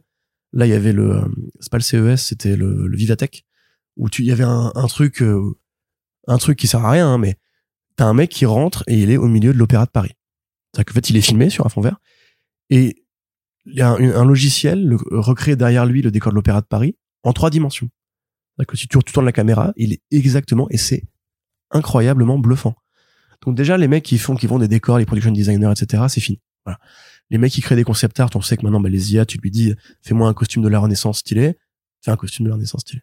Et après tu peux trouver un artiste qui va euh, affiner un peu, etc. Mais avant ils étaient 15, maintenant il sera tout seul à corriger les plans d'une IA pour que ce soit bien cohérent un script, bah on sait que ChatGPT-4 peut déjà créer des histoires. Et maintenant, même des trucs aussi euh, tribaux que euh, triviaux, pardon, que euh, la figuration, c'est aussi en train d'être détruit. Alors, euh, pour dans, dans, les autres revendications justement des, de la saga, de la saga 3 je vous fais un petit revue de détail, hein, excusez-moi. Il y avait justement l'utilisation des, des, doubles numériques. Par exemple, vous êtes un acteur ou une actrice, vous, signez, vous signez avec un studio qui vous dit bon, écoute, au cas où tu te pètes la, jambe, au cas où t'en es marre de, venir travailler avec nous, on va faire un double numérique et si jamais il t'arrive il t'arrive malheur, ben on pourra te reproduire ta gueule et euh, finir le film sans toi. Voire à terme, une fois que t'as signé ta gueule, on la possède à vie et on en fait ce qu'on en veut. Si on est Disney qu'on décide de la foutre en hologramme dans notre parc d'attraction pour euh, faire la promo de tel truc, on peut le faire. Et vu que tu as cédé tes droits, c'est comme dans, c'est comme dans la musique. Quand tu cèdes tes droits, ton droit à l'image, et qu'ils peuvent, s'ils le veulent, parce qu'apparemment c'est ce qui est fait pour les contrats de, de, de caméo, pas de, de figurants justement, ils pourront utiliser à l'envie ton image et t'auras été payé une somme unique. C'est-à-dire, tu, on te paye pour céder tes droits. Et tous les gigs futurs, tu les auras pas fait, puisque c'est une IA qui les aura fait, mais il y aura ton visage. Donc quelque part, tu les auras fait, tu vois. Enfin, c'est, c'est là que c'est Tu seras pas payé dessus. Voilà. Et là, justement, les figurants, ils expliquent que c'était des, des sommes comme 300 dollars. Voilà. Donc, en fait, l'équivalent d'une journée de travail, tu viens, on te scanne ta gueule, et après, à vie, tu es employé des studios Disney ou Marvel, Amazon et compagnie. Donc, c'est euh, extrêmement grave, c'est extrêmement préoccupant. Là, c'est parce que c'est pas un témoignage unique, c'est pas Fran Drescher qui a dit ça pour pour euh, peser dans le débat. C'est plusieurs témoignages qui ont parlé de ce truc-là. Donc, ça veut dire que les stu- les studios sont déjà arrivés à ce niveau de rapasserie où il faut vraiment tellement économiser sur les coûts. C'est comme là, tu l'as pas, tu l'as pas mis au programme, mais ils vont faire une expérience NFT avec The Flash. Parce Oui, qu'ils en sont tellement à essayer de trouver du pognon ou à en économiser par tous les moyens que ça devient vraiment la pire caricature du capitalisme au cinéma. Euh, que donc, bah voilà, les interprètes sont partis en grève, donc effectivement, ils ne pourront pas, elles, ils et elles ne pourront pas assurer la promotion des films qui viennent de sortir, comme pour Barbie, comme pour Oppenheimer. Euh, très cool d'ailleurs de Christopher Nolan qui s'engage vraiment pour la grève d'ailleurs. Donc euh, ouais, c'est gravissime. Ça nous rappelle que la la guilde des réalisateurs, elle, a signé un contrat. Et du coup, bah, elle passe un peu pour les, les trous du cul de service et que vraiment, là, les réalisateurs sont pas bien vus du tout. L'avantage, c'est que, euh, vu que les acteurs sont en grève, ils pourront rien filmer. Deadpool 3, donc c'est arrêté. Euh, l'écriture, le tournage de Venom 3, c'est arrêté aussi. Ouais. Euh, donc effectivement, The Box Gen V, pas de promo à la SDCC.